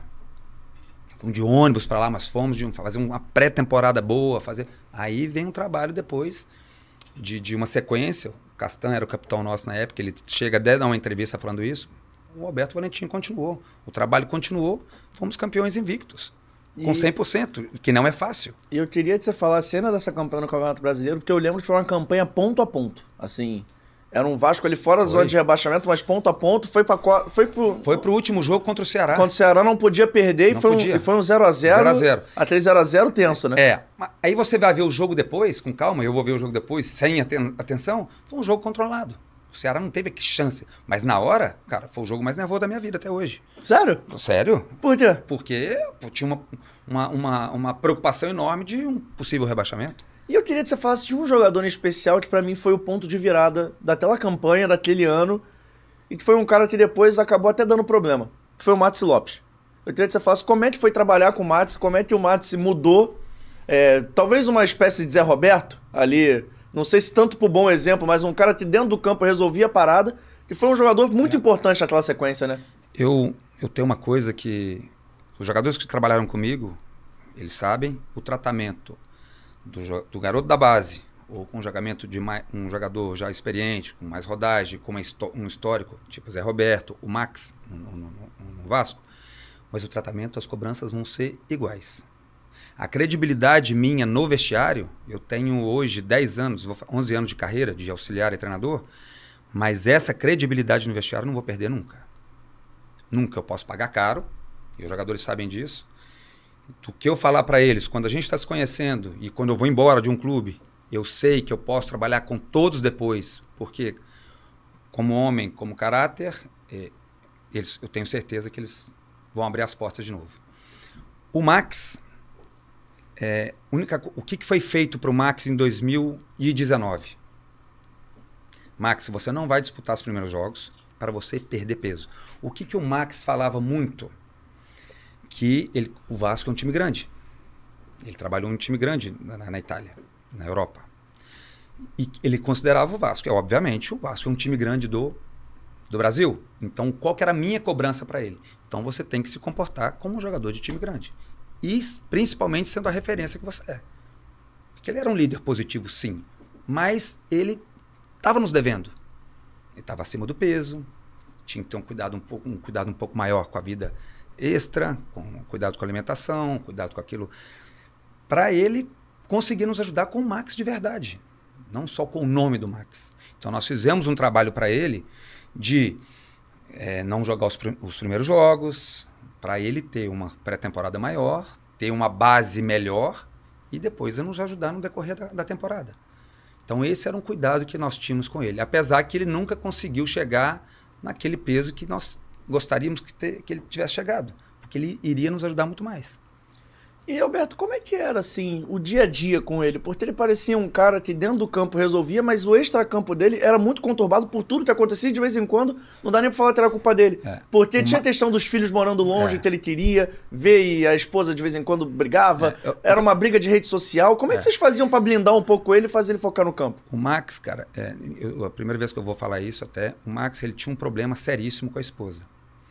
O Max ele, ele, tinha, ele tinha que ir para a Itália sem avisar, chegar para ir buscar os filhos na escola, porque ah, ali tinha uma briga que a esposa, se a- esposa soubesse que ele estava indo para a Itália, ela ia- pra, com os filhos para outro lugar. E eu lembro bem, um dia ele veio conversar comigo, ele, ele quase fazia um bate-volta, é, porque ele queria ver os filhos, e nós fizemos para ele até um- eu dei para ele dois dias a mais.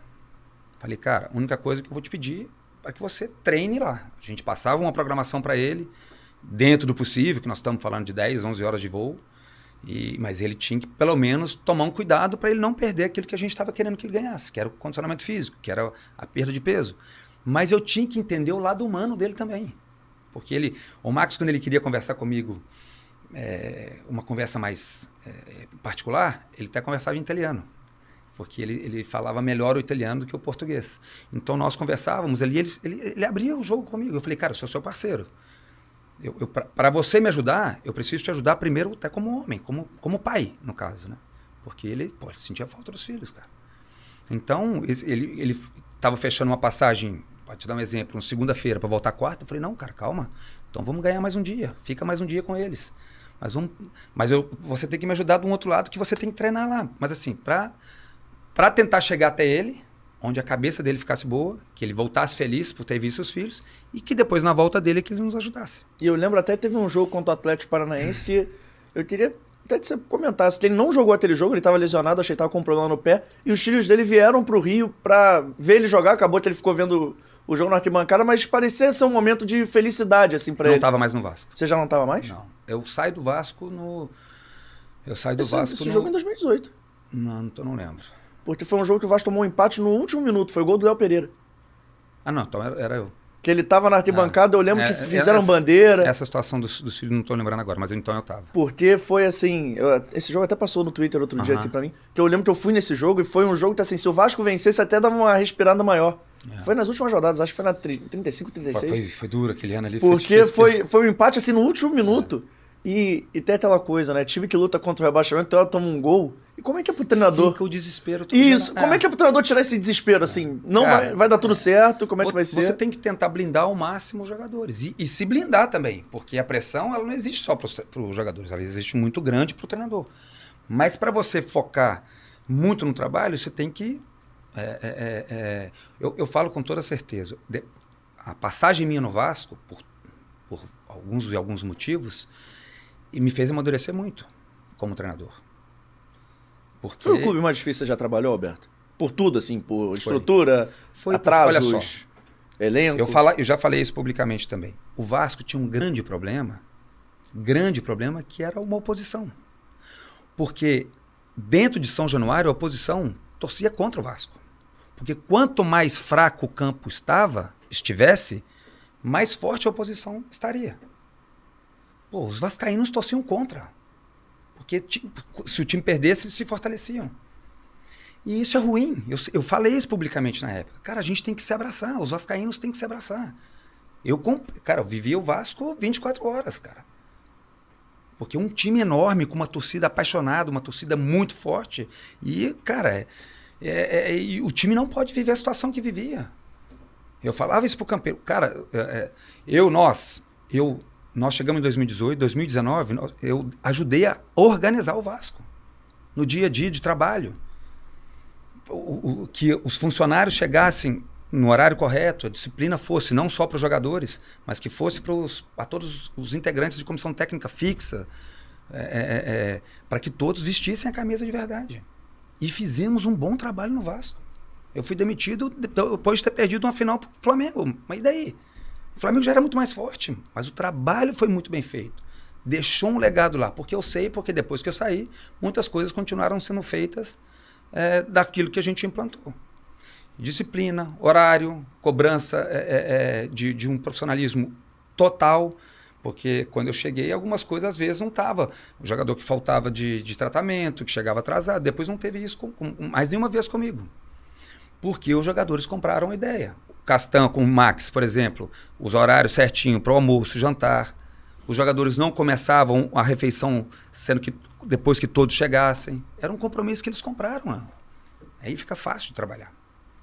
E outra coisa que eu ia te perguntar, que aí hoje em dia dá risada, mas na época foi um jogo muito tenso também.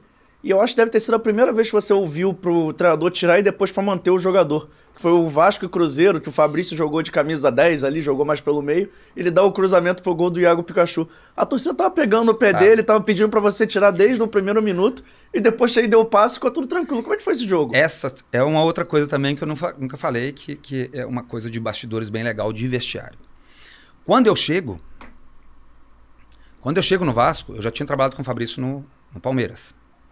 Quando eu- o, o- Fabrício tinha um problema muito grande por causa de umas fotos que vazaram, que eles postaram lá. O, que meu quinto jogo era contra o Flamengo em Brasília. E o Fabrício estava voando nos treinos. É outra coisa que quem trabalhou comigo sabe, que eu te falo de, de novo da credibilidade com os jogadores, eu sempre falei. Vou te dar um outro exemplo aqui também. É, quem treinar bem vai jogar. Disputem vocês. É lógico, com aquilo que eu achar que, que, que cabe, em relação à parte tática, a, minhas escolhas, as minhas preferências. Mas quem treinar, os meus treinos, o, eixo pega nos treinos. É muito competitivo. Todos os meus treinos estão valendo alguma coisa. Que seja uma cesta básica para um funcionário que precisa mais. Mas está valendo. Não é treinar por treinar. E o Fabrício estava treinando muito bem. E íamos jogar contra o Flamengo. O Fabrício foi meu camisa 10. Porque a gente jogava com 4-3-3 e ele jogou pra caramba. Peguem esse jogo contra o Flamengo em Brasília, nós empatamos o jogo. Ele jogou muito. Eu ganho o Fabrício porque o Fabrício estava bem nos treinos. Foi o jogo da ambulância? Que... Sem ter de cortar, foi o jogo da ambulância? Que ele sai empurrando a ambulância? Cara, pode ter sido. Pode ter sido. Então, é, qual que era o problema do Fabrício? Joga em São Januário. Porque a torcida pegava muito no pé por uma coisa que até foi antes de acontecer. E esse jogo contra o Cruzeiro, uma história bem legal, o Fabrício pegava na bola, a torcida vaiava. O que que acontece com... Eu, eu, eu é assim, ó. Aí vem o... Não, o, vai o nós de novo, não eu. Eu vou fazer o bem pro clube.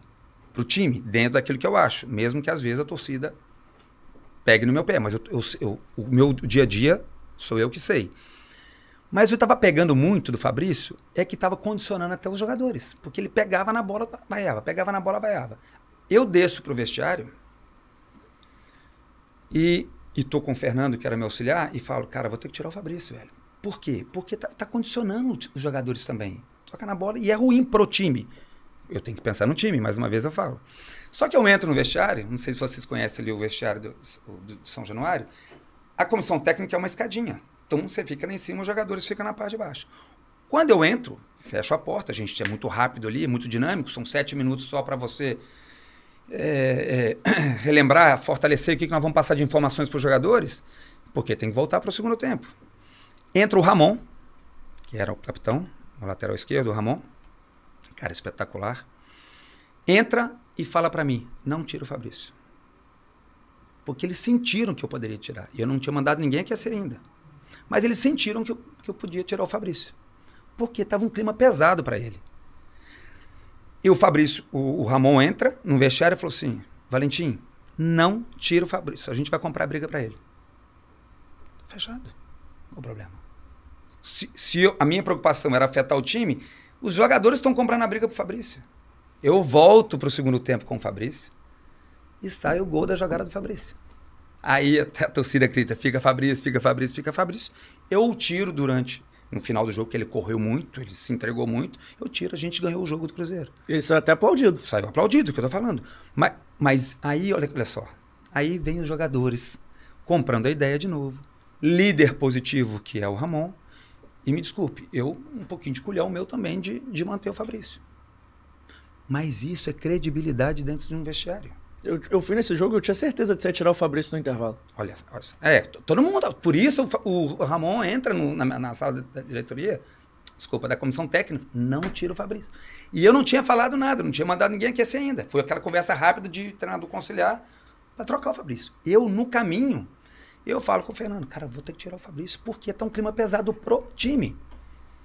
O Ramon inteligentemente pegou e entra, Valentim, não tira o Fabrício.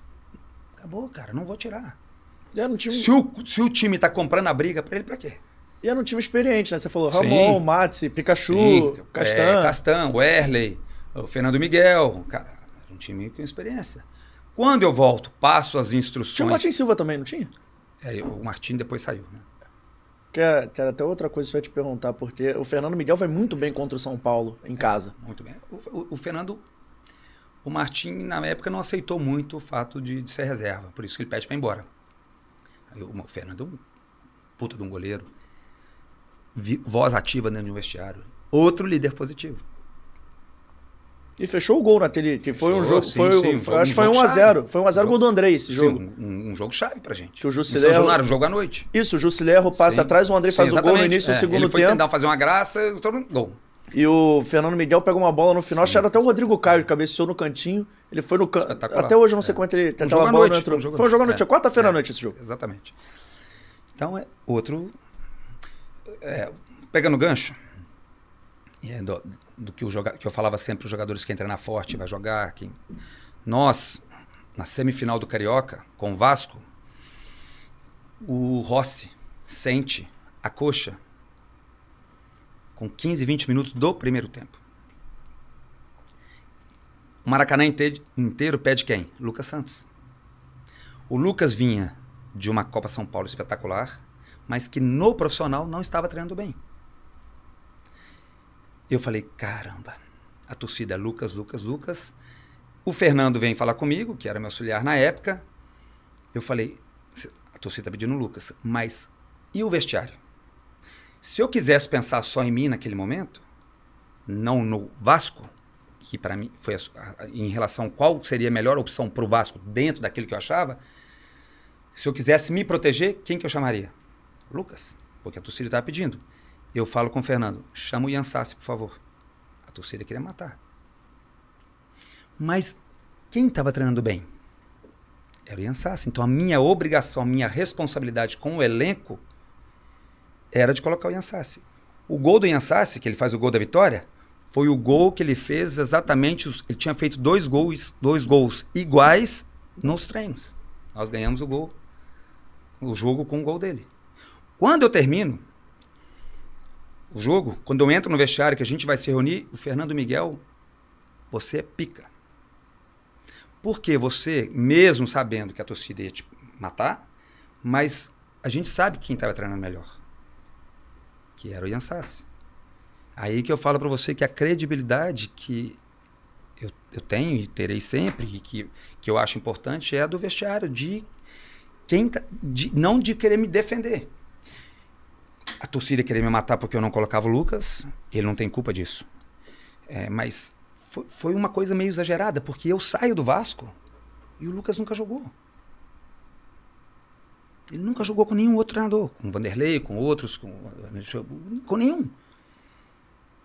Mas eu queria o bem do Vasco e fazia o bem do Vasco.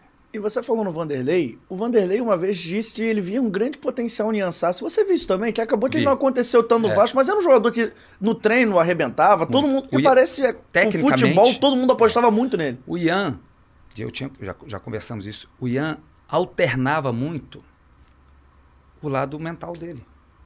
Eu, eu, eu converso, isso é muito importante, a forma de você se preparar. Você tem que achar a forma exata para você se preparar para os jogos. Ele oscilava. Um dia estava muito concentrado, outro estava menos. Porque tecnicamente ele era muito bom jogador. Era um jogador. Ele entrava muito no segundo tempo para mim. Ele é um jogador é, é, que decidia. Um bom passe, uma leitura, uma boa bola parada, bom finalizador, faz o gol. O gol, eu tenho todos os meus, todos os meus treinos são filmados e guardados. O João faz um trabalho também muito legal para deixar tudo registrado. Eu tenho material que eu mostro o treinado e o jogado. O, ele fez do, o gol que ele faz, repito para você, o que ele faz no jogo, exatamente dois gols que ele fez nos treinos. Estava treinando bem. Então isso é, cara, isso é, é, é, gratificante no sentido assim, eu, se amanhã eu trabalhar com qualquer outro jogador, eles vão saber. O meu discurso, ele é depois, ele é transferido para a prática. Eu vou ter te fazer essa pergunta porque eu acho que é assim, todo mundo vai perguntar isso, e eu entendo se você não quiser falar. Mas assim, o que, que aconteceu, cara, com o Thiago Galhardo? Porque eu acho que talvez seja o único exemplo de jogador que tenha vazado alguma coisa. Porque parece você, pelo menos no seu método de trabalhar, você resolve tudo dentro do vestiário. Mas com o Thiago parece que foi para fora do vestiário de uma maneira que a gente nem sabe muito é, bem como é que foi, mas é, o que, eu, o que, que você pode falar que aconteceu assim? Eu posso falar para você é o seguinte assim. Primeiro, eu tinha um ótimo relacionamento com o Thiago. O Thiago chegava a me elogiar é, para pessoas que depois chegou até mim. E como treinador e como pessoa, eu, porque eu, eu sei que ele me elogiava. O que aconteceu é que algumas coisas é, é a, a, oposição tentava atrapalhar e, e nós tínhamos que ter nos fechado. Mas e, e fugiu um pouquinho isso aí do Thiago na época. É o que eu posso te falar. E, é, é, eu não tenho problema, cara, não, não tive problema direto nenhum com o Thiago. Já falei isso publicamente também. Não, não tive problema. Cara, o Thiago me fudeu. Não, ele só. Nós tínhamos que nos ter, todos nos fechado. E o Castan, que era o meu capitão, que é um outro líder positivo, eu, ele, ele, sabe. Eu, eu tive que mostrar para o capitão coisas que tinham que ficar entre nós. E você porque, acha que é uma situação insustentável mesmo? Ou o Alberto de hoje talvez tivesse Cara, lidado de outra forma? É, eu, eu, sou, eu sou muito parceiro. Uhum. Os jogadores sabem disso. eu, é, é, eu, tenho uma aceitação muito boa por parte deles, porque eu sou muito franco, sou muito transparente. A minha a, a, é, é, responsabilidade minha é, é, e é uma obrigação minha eu procurar ajudá-los individual e coletivamente, porque quanto, eu, eu sei que o jogador amanhã com, com, a minha experiência, aquilo que eu estudei, aquilo que eu acredito, eu, eu, eu consigo melhorar o jogador individualmente, faço, faço com que ele, que ele é, cresça para a carreira, mas tem, tem, que ter uma responsabilidade muito grande também como é, para você não pisar na bola. Por exemplo, o Max, quando o, o agente dele me, me, liga na época, que, que ele queria fazer uma cobrança que ele não estava jogando, eu falo, cara, eu preciso conversar com o Max primeiro, porque o que eu preciso falar para você, antes eu preciso falar para ele. Porque senão, eu, como eu preciso, eu, eu, tenho, eu tenho respeito primeiro pelo, pelo, pelo jogador, pelo homem, depois vem o jogador. Mas então, assim, eu, tenho, eu tomo muito cuidado. Essa, o que eu te falei de credibilidade, de, do respeito, cara, é, eu, não, eu não posso escorregar com os jogadores. Não, eles sabem disso. Mas eu preciso também que eles sigam uma, uma coisa para proteger o grupo. Por isso que eu te falo, eu não tive nenhum problema direto com, com o Thiago. E ele sabe disso também. E até uma coisa que eu imaginava. Eu achei que você tivesse ele... sentido um problema, não, não. alguma coisa que fosse Uni... direto, porque não, assim, única... pela forma não, que. Não, é, a única coisa que, que, que a decisão foi tomada, é, lógico, pelo treinador, que eu era o responsável, eu era o líder, é que ali ele não ia jogar mais. Mas é, é direta comigo, direto, uma indisciplina, uma, uma falta de respeito direta comigo, não teve. E o Thiago parece que ele já deu uma, uma, uma, uma fala que um dia ele vai contar. Assim, não tem duas versões. Tem o que aconteceu e pronto. Assim, eu não tive nada direto com ele. Mais que uma coisa que fugiu dentro daquilo que nós tínhamos feito um pacto dentro do grupo. Porque tinha um problema da oposição na época. Que era muito forte, que atrapalhava, que não, não ajudava. E o Vasco tem isso, você, você conhece bem. E é, e é legal ouvir essa passagem. Tem, teve dentro do futebol. Opa, quase fiz besteira aqui. Mas tem, teve dentro ali do, do futebol naquela época, porque foi um ano que parecia que o Vasco ia engrenar, né? Tem 2018 não caiu, 2019 fez um campeonato. Você até acabou saindo depois. Fez um campeonato carioca bom, ia fazer um ano tranquilo, que tudo indicava. E depois, em 2020, aí com a questão da pandemia e tudo mais, acho que foi um time que foi rebaixado, mas o Vasco não estava mais naquela crescente de bater contra o rebaixamento. Mas... Veio de uma Libertadores em 2018 parecia que ia engrenar. Mas desculpa, olha só. O que eu gosto de lembrar as pessoas. O PVC é um cara que eu respeito, que eu gosto, a gente se conhece muito desde a minha época do Palmeiras. Ele me ligou na final da Copa do Brasil. Atlético Paranaense Atlético Mineiro. E eu aproveitei que ele me ligou para a gente falar da Copa do Brasil, falarmos de outras coisas. Eu aproveitei para falar um pouquinho do da minha passagem daqui, aqui no Rio, do Vasco e, e Botafogo. Porque ele é o homem dos números, ou não é? Ele é o cara que, pô, ele sabe a escalação do, do, do América de 82, do, de todos os jogos, para dar uma, uma, fazer uma brincadeira. E eu falei, PVC, aproveitando o gancho, vamos essa resenha nossa. O que, que você acha que foi meu trabalho no Botafogo e no, e no Vasco? Você que é o cara dos números, você que é um cara estudioso. Ô, Roberto, no Botafogo você foi bem, mas no Vasco você não foi bem. Mas como não foi bem no Vasco? Nós lutamos contra o rebaixamento e salvamos o time. Salvamos todo, todos os jogadores, comissão, é, diretoria, os torcedores, lógico, ajudando. E em 2019, eu sou vice-campeão carioca, mas sou campeão na Taça Guanabara com 100%. Por que, que eu não fui bem no Vasco? Claro que eu fui bem no Vasco. Meu trabalho no Vasco foi tão grande quanto foi no Botafogo. Mas eu sou demitido no, no, no... depois. O, o, o, Fernando, o, o Campelo, eu, eu ouvia muito parecido com o Paulo Nobre, porque ele estava tentando arrumar algumas coisas né, no, no, Vasco. Porque tinha algumas coisas erradas no Vasco. Mas ele não. Ele, ele tinha que ter me bancado no Vasco. Dá para falar que faltou, talvez, o que o Paulo Nobre fez? O Paulo Nobre botou dinheiro para bolsa. O Paulo Nobre é um cara que tá no, no eu, zero. Mas eu, falo, é, mas eu falo até de gestão mesmo. Você acha que faltou? a grana do... Que faltou, que o Paulo não botou uma grana, meio que aliviou o clube, até porque, pô, tô botando minha grana aqui. Sim. Você acha... É, o, o, termo até que ele usava na época, que ele estava fazendo um empréstimo de pai para filho. É. Porque ele cobraria menos juros, enfim. Mas o que eu tô falando na gestão mesmo, fora o lado financeiro. Para você ter uma ideia, vou voltar um pouquinho no Botafogo, tá? Olha uhum. só. Quando eu volto para o Botafogo, que foi o ano que o Botafogo foi muito mal e eu tinha sido vice-campeão com o Vasco e campeão da Taça Guanabara, o Botafogo foi oitavo no, Brasil, no Carioca. Se eu não tiver enganado, foi oitavo mesmo, tá? Eu volto para o Botafogo com uma dificuldade enorme. Perda de jogadores machucados, um, um elenco muito reduzido, salários atrasados. Nós fugimos do rebaixamento. Mais uma vez eu ajudo a manter o time na primeira divisão. Quando termina o campeonato, vou para uma reunião na casa do Montenegro, junto com a diretoria, certo? Para definirmos a programação do ano seguinte, 2020, Carioca. O que, que eu falo para eles? Caramba, o ano passado, isso ainda em 2019, né? Após o término do Campeonato Brasileiro. O ano passado o Botafogo foi campeão comigo. Esse ano terminou em oitavo. Ou seja, alguma coisa não foi bem feita. O que foi passado para mim, que eu não estava, Alberto, a pré-temporada foi péssima. Opa, então espera aí. O que, que vocês acham de nós abrirmos mão de duas soldadas do início do Carioca? A diretoria na época fala: ah, vamos jogar com o Sub-20, como vocês quiserem. Só que o Sub-20 não foi bem na Copa São Paulo. Opa, ficou um, um temor de fazer uma coisa, um papel feio com a garotada, podia até queimá-los. E o que, que a gente resolve então? Então vamos jogar com o time reserva, as duas primeiras rodadas. Nós colocamos, nós estávamos em, no Espírito Santo. O Bruno Lazzaroni veio para o Rio para jogar os dois primeiros jogos. Com jogadores reservas, no meu ponto de vista ali naquele momento, e até alguns jogadores que não fariam parte da, da temporada. Porque a, gente, a ideia era de, de, de reforçar o elenco. Perdemos os dois primeiros jogos, porque já era de se esperar.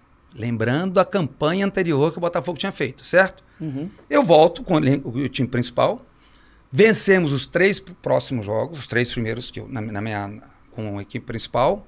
E fomos jogar contra uh, o Caxias, na Copa do Brasil, em Caxias, onde o Caxias, naquele momento, era líder do Campeonato Gaúcho. Não tinha tomado nenhum gol em Caxias, ou seja, um time chato, um time forte. Estávamos ganhando o jogo de 1 a 0 com o Botafogo, empatou o jogo. O que, que aconteceu? Classificamos. Eu venho para o jogo contra um, um, clássico, contra o Fluminense. Perco o jogo. Sou demitido. Nesse ano o Botafogo não faz nem 30 pontos no Carioca, no, no Campeonato Brasileiro. Desculpa. Mas a demissão, ela é justa? Se no ano anterior ajudei a salvar o clube, no ano, é, no ano anterior do, do, do, dois anos atrás do clube estadual, campeão, o ano seguinte, oitavo lugar. E eu sou demitido com uma derrota. O clube não fez, o Botafogo não fez 30 pontos no Campeonato Brasileiro. Que eu acompanhei de longe. Um clube que eu gosto, tenho o maior carinho. E, e, com jogadores que eu trabalhei que estavam lá ainda. Mas que, qual que é o critério? Eu volto para o Botafogo, algum, eu, eu, algumas coisas que eu dou treino, e eu, eu, monto uma base primeiro. O Carlos ainda fala para mim, tem coisa que você não precisa nem treinar mais, que a gente não deixou ninguém mudar. Que legal isso. Porque ficou um legado. Eu falei, vamos treinar só para reforçar então. Mas assim, e eu, e eu fui demitido com uma derrota. Ah, mas tinha as outras duas derrotas antes. Mas o que foi combinado, que foi acordado com a diretoria, foi que nós iríamos até jogar os dois primeiros jogos com a base. Então, assim, foge um pouquinho. Que é uma parada que hoje em dia já está muito mais naturalizado do que na época. Pelo menos ao meu ver. É, alguns clubes. O, o, o, Atlético Paranaense fez isso primeiro. Não, mas hoje até tem no Campeonato Carioca. Acho que nesse ano todo mundo entrou com o time reserva, com exceção do Fluminense. O Vasco, o Botafogo, o próprio Flamengo, todo Eu mundo. fiz isso no Atlético Paranaense e paguei Sim. caro até por isso. Porque depois nós não tínhamos condições de jogar o Campeonato Estadual. Porque lá tinha um limite de, de inscritos, onde eram 35 e 25 da base já estavam inscritos. Ou seja, depois eu não conseguia completar um time uhum. com a equipe principal. Mas o que eu quero dizer assim, é, é que fica uma, uma, Qual que é o, o, o, ponto final de qual foi meu trabalho aqui no Rio? Ele é positivo, cara. Dois brasileiros, permanência na Série A. Dois títulos aqui. Com times que não eram favoritos para ganhar nada. E Alberto, aí é uma pergunta que eu vou te fazer, Tem que é um o seguinte. Tem. Desculpa, nem vi que seu copo tava vazio, hum. foi mal.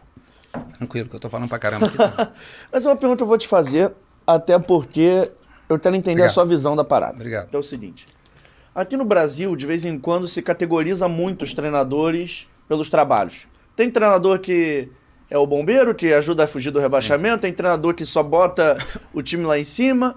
E você põe, você saiu de um Palmeiras que você treinou ali as últimas 11 rodadas, fez uma campanha maneira, foi vice-campeão, mas depois você pegou em sequência Botafogo e Vasco. Foram dois times que tinham mais dificuldades, brigaram para permanecer. Você acha que talvez você possa ter caído nessa categoria errada de ser o cara que, ah não, ele só é bom para livrar do rebaixamento, isso possa ter vir a te atrapalhar? Não, porque for, o Botafogo, por exemplo, vem pro, não vem para salvar o Botafogo de um rebaixamento. Uhum. Porque estava no estadual ainda. Mas era um time que parecia que não ia. Foi mal na Copa do Brasil, foi mal no Campeonato E Carioca. eu, eu no vou embora, porque eu recebi uma proposta que não tinha como não aceitar. Eu fui embora com o Botafogo muito bem no brasileiro. Uhum. Mas eu chego no Botafogo no estadual. Eu sou mantido no Vasco para um início de temporada, onde era o campeonato estadual. E, e, e, e, fomos muito bem. Então, assim, eu não fui contratado só para. Eu sou contratado no Atlético Paranaense e, cheguei, sou campeão da Sul-Americana e sou vice-campeão da Copa do Brasil.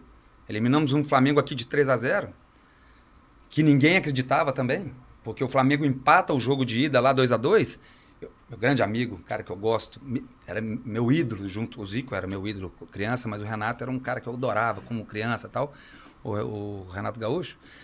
Um cara que eu gosto demais, cara. Sempre que eu não vinha ao Rio aqui, ele, eu, eu encontrava com ele, é um- é um- ele sabe que eu gosto muito dele. Ele termina o jogo lá na, na arena dando risada. Você achou até que já ia ganhar no, no jogo contra aqui na- no jogo de volta da, da Copa do Brasil. 3 a 0 para nós aqui. Então assim, eu fui contratado para o Atlético Paranaense, não foi para salvar o clube. Sim. Botafogo e Vasco não foi. O Vasco passava uma dificuldade grande no brasileiro, sim, aí eu vim para ajudar o, o time. O Botafogo, uma passagem, a segunda passagem também. Mas assim, é momentos, é oportunidade. É, a diretoria é, é, quer o, o- o- o Alberto Valentim naquele momento. Então, assim, eu acho que eu, eu, eu, eu trabalhei em duas, dois momentos distintos. Uhum. E sobre essa passagem rapidinha no Egito, você já contou essa história, essa história algumas vezes.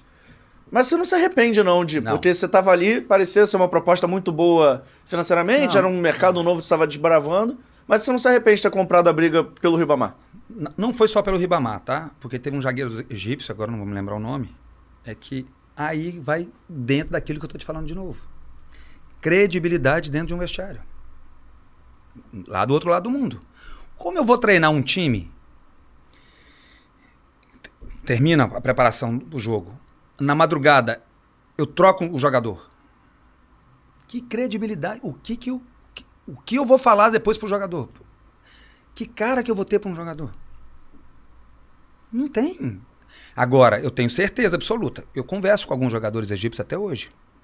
Bakri, que é um zagueiro, egípcio, muito bom zagueiro, por sinal. Converso com ele por mensagem de vez em quando. Pô, Roberto, eh, Valentim, quanto, quanto eu aprendi com você, cara? Pô, quanto você foi ponta firme? Quanto...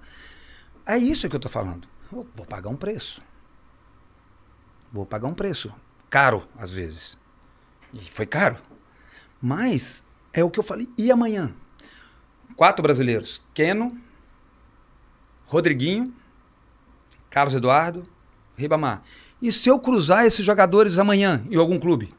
Quando eu for discursar no meu primeiro dia de trabalho, o que, que os jogadores vão pensar? Fala, mas não cumpre. Não, o Valentim fala e vai cumprir, vai comprar a briga pra gente. Eu respeito imensamente os diretores, presidentes, porque são os meus chefes. Agora, é, tudo tem um limite. Porque eu fui contratado para treinar o time. Eu sou, fui contratado para escalar, para substituir, para montar um elenco. Agora, e o meu vestiário? Se eu cruzo com o Keno amanhã, pelo amor de Deus, é, ele está no Fluminense. Se eu cruzo com o Keno no time da minha cidade amanhã, se eu for o treinador do Keno, se eu não me comporto dessa forma, qual que vai ser a minha credibilidade com ele no dia que eu for discursar? Ó, gente, eu trabalho assim, assim, assado, amanhã quem tiver bem vai jogar. Ele vai acreditar em mim? Vai, dessa vez vai. Porque eu fiz na prática o que eu tinha falado. E se você soubesse o final da história? Claro que a gente não consegue mudar e não existe o si. Eu já sabia. Mas assim, não, mas se você soubesse o final da história, você tava bem no Botafogo, você saiu pra uma proposta irrecusável Ah, tá. do Egito. Se você soubesse ia ser dessa forma, que o cara ia querer influenciar e tudo mais, você Se eu teria soubesse dessa forma, eu- talvez eu teria disputado a Copa de 98 como jogador. É, mas é assim, é, é, assim, eu Quando eu conver... Olha só, quando me chamaram para ir embora do Botafogo, eles queriam que eu fosse embora dois jogos antes. Não vou. Eu tenho um compromisso com o Botafogo. Foi antes do jogo contra o Bahia. Bahia, Atlético Paranaense, tinha parada para a Copa. Chega até mim e fala assim: ó, então o Sheik não vai te querer. Então o papai do, não quer, papai do céu não quer que eu vá embora. Mas eu não posso deixar o Botafogo dessa forma. Faltam dois jogos. Depois eu vou conversar. Acaba o jogo contra o Atlético Paranaense, nós ganhamos de 2 a 0 Era o Diniz treinador. Até o Diniz é demitido depois naquele jogo. E eu chego pro Anderson e pro presidente e falo, cara, os caras só me chamando para uma conversa. É, o Sheik já estava em Moscou, ele já não estava mais é, é, na Suíça. Quando, quando ele me chamou a primeira vez, ele estava na Suíça para que eu fosse lá do jogo. Eu falei, não vou. Cara, se você não for amanhã, ele não vai te querer mais. Eu falei, então paciência, mas eu tenho um compromisso com o Botafogo. Quando teve essa parada, para os jogadores nós daríamos 10 dias de folga, porque nós depois teríamos uma intertemporada grande, com tempo para treinar. Eu falo com o Anderson, cara, o cara quer me chamar para conversar, eu vou conversar. Parece que é uma, uma, uma proposta que eu não vou ter como recusar. Parece. Mas os caras entenderam perfeitamente. Agora sim, eu, era um contrato de dois anos. Eu, a minha ideia era que ficasse, de ficar cinco anos. Porque eu, eu tenho certeza que eu colocaria meu trabalho em prática. Era um time novo. Nós somos com sete integrantes. Eu levei até médico e fisioterapeuta. E o médico e o fisioterapeuta estão com ele até hoje. Ele comprou a Almeria. Ele tá... Então, assim, é, é uma coisa que eu fui com, abraçando os 200. Eu não fui só para ganhar dinheiro, eu fui para trabalhar, cara. E como é que era o mercado? Como é que, na verdade, não é nem o mercado? mercado eu, sou, eu fui, fui mandado embora com um invicto, hein? É, eu quero saber o seguinte, como é que era, como é que foi morar no Egito? Você que morou na Itália, morou aqui no Cara, Brasil. Eu, eu, como é que lá foi lá? Era, era muito, diferença? Eu morava no Novo Cairo, que é tudo lindo, novo, um condomínio espetacular. Todos nós morávamos no mesmo lugar, ou seja, comissão técnica, nós fomos em sete mais quatro jogadores. Ou seja, tinham 11 famílias. O condomínio era de vocês, era nosso. Muito legal. Tinha tudo, comida muito boa, é, os hotéis maravilhosos onde nós concentrávamos. A estrutura do clube estava sendo montada ainda, porque o Sheik na época tinha comprado o clube, então assim, a gente dividia esse treinamento com outro clube. As roupas da comissão técnica nós lavávamos, levávamos para casa para lavar, porque ainda estava construindo tudo. A, a fisioterapia, o, o, o departamento médico, a, a lavanderia, estava tudo sendo construído ainda, porque ele tinha acabado de comprar o clube. E você foi com a sua família? Fui com a minha família depois. Eu fui primeiro sozinho, depois eu fui. É, eu ia perguntar, como é que foi assim? Vocês estão aqui no Rio de Janeiro, passa, chegou em casa e falou assim, galera, a gente vai mudar pro Egito. Como é, é que eles receberam essa é, ideia? Cara, recebi uma proposta, vamos embora pro Egito. Faz a mala é a e vamos todo mundo. Cara, é a profissão, né? É a profissão. Meu filho estava morando nos Estados Unidos, ele continuou nos Estados Unidos. Mas assim, fui eu e minha esposa. Mas assim, é a profissão, cara. É, não tem jeito. Amanhã, se eu tiver uma oportunidade para trabalhar em algum outro lugar, cara, se eu, que realmente é, um, é um, uma, uma, possibilidade de eu mostrar meu trabalho, eu, eu vou. O famoso projeto, né? O, o, o, no Botafogo se falava em projeto. É, na, na, quando eu voltei, que nós lutamos para não cair. É meio da boca para fora. E hoje em dia, com os clubes girando SAF, aqui no Rio os dois você trabalhou viraram, mas assim, você acha que é um caminho para dar uma estabilidade maior para o treinador? Que agora realmente vai existir um projeto?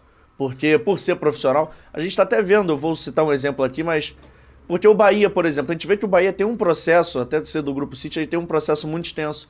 Que parece que o Bahia está focado nos resultados agora, mas tem um projeto para daqui a 5, 10, 15, 20, 30 anos, enfim. Ela é, é falha. Ela não, nós não somos protegidos. Por exemplo, na Itália, você não tem cláusula. Não tem cláusula de multa rescisória, tem o seu contrato. Se amanhã você demitiu o treinador antes do término do contrato, você continua pagando o treinador. Ah, esse treinador foi para outro clube. Cancela e não vai ganhar duas vezes. Cancela o contrato. Mas ele até ele vai receber até a data final do, do, do, do, do documento. Né? Aqui no Brasil ainda não existe. Agora, que é, a nossa cultura ela pesa muito para o treinador, que o treinador é o culpado, que, a, que eu não sei se a SAF, SAF vai mudar isso. Né? Apesar que você deu, citou um exemplo que, que pode ser que aconteça. Porque hoje em dia parece que os projetos, ou pelo menos as SAFs novas, vendem muito essa coisa do projeto, né? É. Eles vendem um sonho a longo prazo pro torcedor. Com todo respeito, olha só, o treinador do Botafogo, ele, ele declarou no início do ano que precisa de tempo para ganhar. Ele declarou. Dependendo do clube, ou dependendo de quem está gerindo da diretoria, você tem que ganhar amanhã, senão você vai ser de- demitido, cara. Não tem mágica, cara. Você precisa de, você precisa de tempo, você precisa de grana, você precisa de elenco. O Jorge Jesus, que fez um trabalho espetacular aqui, excelente treinador. Qual foi o primeiro clube que ele quase fechou? Atlético O Mineiro. Atlético Mineiro. O Vasco sondou, eu estava correndo na praia. O Alexandre Farias vai saber disso, que era o diretor do Vasco na época. Quando eu cruzo com ele, ele estava de bicicleta, eu estava tomando uma água de coco depois da minha corrida. Ele fala, cara, nós vamos atrás de Jorge Jesus. Eu tinha acabado de ser demi- demitido. Eu falei, você vai abrir as portas para o Flamengo. Ele não vai para o Vasco e vai para o Flamengo. Porque quando vocês lembrarem o nome dele, o Flamengo vai... O Alexandre Farias sabe dessa história. Só que o primeiro clube que vai atrás dele foi o Atlético Mineiro. Ele chegou aí na Independência ver um jogo. Qual foi a declaração do Jorge Jesus naquela época? Aqui eu não vou ficar, porque aqui eu não vou ser campeão. Ele foi pro Flamengo, que é um time mais forte. O Atlético Mineiro naquela época não estava forte ainda como está hoje. tá? Então, assim, dependendo do clube, dependendo do elenco, você precisa de tempo para ganhar. Sim.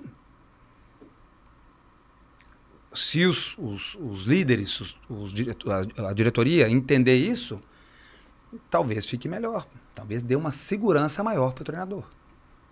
Alberto, fala rapidinho do Atlético Paranaense. Até porque você tem hora, daqui a Não, pouco tenho que te liberar. Você vai viajar ainda. Mas como é que foi pra você ser campeão da Sul-Americana? Se é o título mais especial da sua carreira, não só pelo peso do título, mas também por ser no Atlético.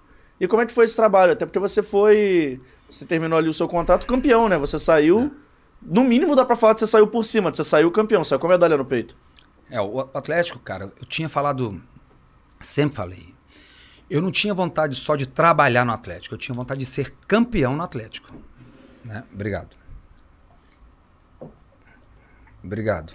Quando surge essa oportunidade, eu falei, cara, é uma oportunidade de ouro. Fiz- Fizemos um jogo super difícil contra o Red Bull, contra o. o caramba, Bragantino. o Barbieri. O Barbieri estava no Bragantino. É, foi, foi até engraçado porque a gente enfrentou o Bragantino, o Bragantino Red Bull lá em Bragança antes da final. Ganhamos o jogo até lá também. E falei, caramba, vamos disputar uma final. Jogo único, é, é, está fora do Brasil, então assim. Mas era uma grande oportunidade para eu ser campeão num clube que eu tenho um carinho enorme. Fui com o jogador, encerrei a carreira lá, iniciei minha trajetória de, de treinador sendo auxiliar no clube, pelo carinho que eu tenho com, com, com o presidente, Petralha, com o carinho que eu tenho na torcida, enfim, com a instituição. Cara, então foi uma oportunidade que eu abracei. Eu falei, na minha saída, não sei se você viu, quando eu fui contratado eu chorei de alegria, quando eu fui demitido eu chorei de tristeza. Porque é, é- é a nossa vida, mas foi, cara, foi especial pra caramba. Eu tava só pedindo, tá mandando mensagem pro Vitor aí, pro meu produtor. Mas você falou do Atlético, mas eu queria que você falasse um pouquinho mais da final. Até que foi uma final única, Foi. fora do Brasil. E aí eu vou dar uma opinião particular minha. Eu acho que foi uma parada meio que atrapalhou o espetáculo. Porque eu acho que eu gosto dessa coisa de final em dois jogos e eu gosto dessa coisa da torcida poder ir facilmente pra final, né? Foi uma final um pouco esvaziada, não pelo torneio. Apesar do Bragantino ser um clube aí que é mais forte no interior de São Paulo, mas se o Atlético tem torcida pra caramba, a torcida do Atlético poderia fazer um belo espetáculo se fosse uma final na Arena, uma final em Bragança, enfim. Se não fosse uma final tão longe de casa, né? É, a- aqui, é- aqui é dif- diferente da Europa, né? Porque na Europa já se faz isso há muitos anos com Euro- a, a Champions League e, a, e a, a Euro, enfim. Mas o que eu acho que seria para o Brasil ou para outros Brasil, na América do Sul, que fosse final única, que seja, mas que seja no país. Ah, Alberto, mas quando, quando são dois clubes do mesmo país, Mude o estilo. Fazer local. um, é só que isso é decidido muito antes tal. Porque realmente dá uma quebrada. Por exemplo, o Bragantino não é um time de muita torcida. É, apesar que hoje existe a cidade. Eu, eu trabalhei no Red Bull antes da, da, da compra do Bragantino. Mas e a torcida do Atlético? Porra, seria muito mais legal jogar. Na, na, na arena seria perfeito, mas eu falo que jogar no Brasil.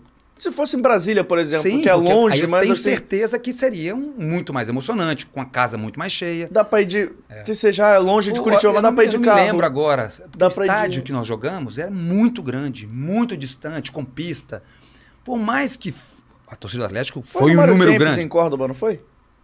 Não, foi, foi, não Foi na Argentina, agora. não foi? Não, não, Uruguai. Foi no Uruguai, é verdade. Uruguai. Foi no Uruguai. Quem jogou na Argentina foi o São Paulo. É, aí, o que, o que que acontece? Por mais que foi um número bom, expressivo da torcida do Atlético, mas estava distante. Não é a mesma coisa. Então, assim, é, faltou aquele calor do torcedor mesmo. Deu um clima, não é de treino, mas deu um clima meio Não, insosso pra final. Dá pra falar que, assim, não foi um clima de. aquela Não, pressão. Até, até que não, porque esse clima de final existia, cara, no um dia antes, na- no caminho, porra, ali era. Pô, você vê que a. A, a Comembol tá é tudo. Porra, O estádio era tá todo foda, envelopado cara. de É, final. Tudo, então, Mas no eu- hotel, aquela saída, os torcedores lá. Então, assim, teve uma coisa. Mas pra vocês ali, tipo assim, no campo, você sentiu que. Cara, na Falta verdade, assim, alguma ó, coisa? Sabe o que, que, eu, que, eu, que eu falei, até comentando depois com os jogadores até? Acho que eu falei com o Thiago Heleno, que era o nosso capitão na época. Quando a gente ganhou, cara. Porra, cara, quando ganhou, a gente aproveitou parte só da torcida. Apesar que depois, quando voltamos pra lá, porra, aí foi foda. E foi uma organização top que o Atlético fez. Foi uma das paradas mais legais da da sua carreira, essa volta pra Curitiba? Porra, foi. Cara, eu fui, eu fui bebendo antes do avião decolar, eu já tava tomando uma cerveja, cara, pra comemorar. E eu tomei pra caralho no dia, da- na, na final, depois da final. Porra, eu tenho uma foto tomando cerveja com o Thiago no campo. Mas assim, maravilhoso, cara. Petralha não foi. Petralha tava esperando a gente no. O que, que eles fizeram? Nenhum torcedor foi pro aeroporto. Para não ficar aquela coisa andando, perdendo muito tempo num, num carro aberto. Todos foram para a arena, cara esperem o Atlético na arena. Então, chegamos, que era um voo fretado, o Atlético tem, trabalha com voo fretado, chegamos no aeroporto e fomos direto para a arena. Ali tinha... Tava lotado, né, cara? E qual era a sensação no ônibus, assim? é. Tu tá indo. Que não, Não, era pra jogo, a- mas você tá a- indo pra arena ali pra comemorar. Como Não, é que é? Aí eu tô te falando. Aí o, o Petralha tava no aeroporto, nos espera no saguão. Porra, obrigado, cara. Obrigado pra caramba por me proporcionar esse momento. Vamos pro, pro, pro ônibus. Eu, eu até tenho uma foto ao- ao lado dele e tem a caixa de cerveja aqui. Eu falei, presidente, cara, hoje eu vou tomar todas, cara. Que você me deu esse presente. Então, então assim, é emocionante pra caramba, cara. O avião só nosso. Eu tenho imagens que eu fiz. Porra, o time cantou evidências, cara. Mandou pro Chitãozinho, que eu, que eu sou é, fã dos caras pra caramba. E fomos festejando, cara.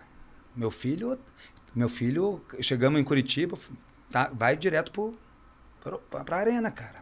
Pô, tava comemorando com meu filho. Tem fotos aí, o meu filho a torcida Atlético atrás. Segurando a, a- a medalha no peito. A medalha eu dei pro meu filho, que é atleticano, né? Eu falei, e com um troféu de campeão, cara. Pô, isso é o dia mais feliz da minha vida como treinador, né, cara? Não tem, pô. Campeão num clube onde eu queria ser campeão. Eu quero ser campeão em todos os clubes, mas eu falo porque era uma coisa de, de ter sido jogador ali também, entendeu? Tem toda uma história antes. Tem uma história antes. E, e a gente vai voltar lá pro início do papo. Talvez seja a concretização daquele sonho que você começou a ver. Que você viu o Atlético começar a se estruturar ali e ser campeão da Sul-Americana. Você começou como jogador, viu como treinador. Dá essa sensação, né? De. Eu- cara, é assim, ó, porque eu fui campeão. A primeira vez que o Atlético vai pra Libertadores, eu ajudei no campo, cara, jogando. Nós metemos 3 a 0 no Cruzeiro na Arena, o primeiro jogo, o jogo da final, e o segundo perdemos 2 a 1 campeão.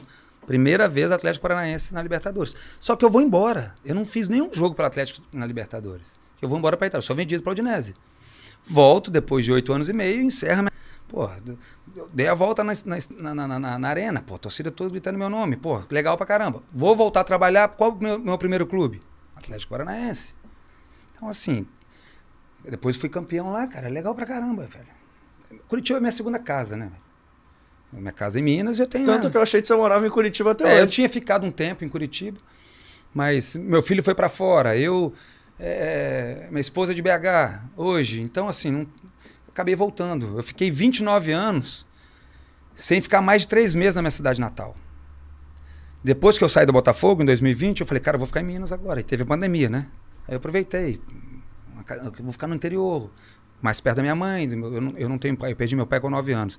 Ficar mais perto da minha mãe, dos meus irmãos, dos meus sobrinhos, dos meus amigos de infância. Então, eu tô Como é que tá ficando sendo mais esse agora. momento, inclusive? Cara, tudo eu tô voltar a trabalhar, já, já encheu o saco já. O pessoal do futebol, eu adoro conversar, principalmente com os ex-atletas. Com os atletas da ativa também. Mas eu adoro conversar com os ex-atletas que cada um tem um jeito diferente. Uns querem continuar trabalhando com futebol, outros não querem ver futebol nem pintado de ouro. Tem uns que chegou a jogar até é. hoje, tem uns mais famosos, mas... Mas assim, é inegável que todos me dizem a mesma coisa. Dá falta de alguma coisa. Você ficar em casa o dia todo ah, não é... quero matar alguém, cara. Eu fico...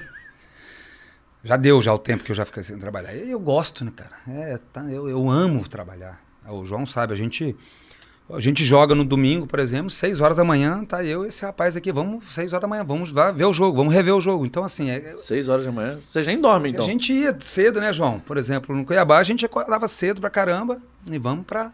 Vamos, vamos assistir o jogo nosso, porque, porque aí a gente vai editar. Separa esse lance, separa esse, para mostrar para os atletas depois. Os ajustes e os elogios, né? Para fazer no dia seguinte.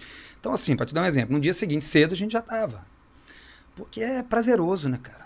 Né? Não, você não, é, é, tá no sangue, a gente, a gente ama essa, essa porra, né? E Alberto, ah, eu vou te perguntar, tu falou do Cuiabá, talvez eu esteja aí acabando com uma das maiores lendas modernas do futebol brasileiro. O que aconteceu para você sair do Cuiabá? É verdade essa história aí que o pessoal de, fica falando? De mulher é, é, mentira. O Denilson, é meu parceiro, nós jogamos juntos no São Paulo, ele me liga que eu ia entrar ao vivo no, no, no Redação e no Jogo Aberto. Ele me liga antes, que ele é muito meu amigo. Migão, posso perguntar? O que, que eu posso falar? Que eu falei, cara, você pode falar o que você quiser, velho. Pode me perguntar o que você quiser. Não teve nada, não teve nada. Criaram isso aí lá na cidade. Eu fiquei mais 10 dias na cidade. Eu acredito eu que foi para cutucar mais a família do, do Cristiano do que a mim. E só que ficou aquela coisa tudo. O Belete, que é meu amigão. Porra, estão mandando fotos aqui, você com a mulher. Me manda essa foto. Era uma foto da minha esposa, porra. Então, assim, criou-se essa coisa, mas é tudo mentira. Foi um boato da internet, então? Dizem que foi porque o meu, meu advogado na época é, soube que foi uma coisa pequena, só que espalhou. Eu estava em casa com minha esposa à noite e saiu. É, ela viu, olha o que estão falando. Ela foi super tranquila, mas viu que não tinha nada. A única coisa que nós falamos só, vamos avisar as nossas famílias que não tem nada. Mas assim, foi um boom é, que pegou. Começou, cara, eu nem conhecia a mulher direito. Porque falaram de três mulheres, né, cara? Falaram de uma, de uma do, de um tio, falaram de outra. falaram de, de, de uma ex-namorada do Cristiano, depois falaram de uma outra mulher que eu nem conheci, que, é a, que é, ela estava até grávida em São Paulo. Sim, isso foi uma mentirada da louca. É, eu, eu, eu já vi o Cristiano, presidente do Cuiabá, dando entrevistas com raiva, dizendo que foi um erro a minha contratação.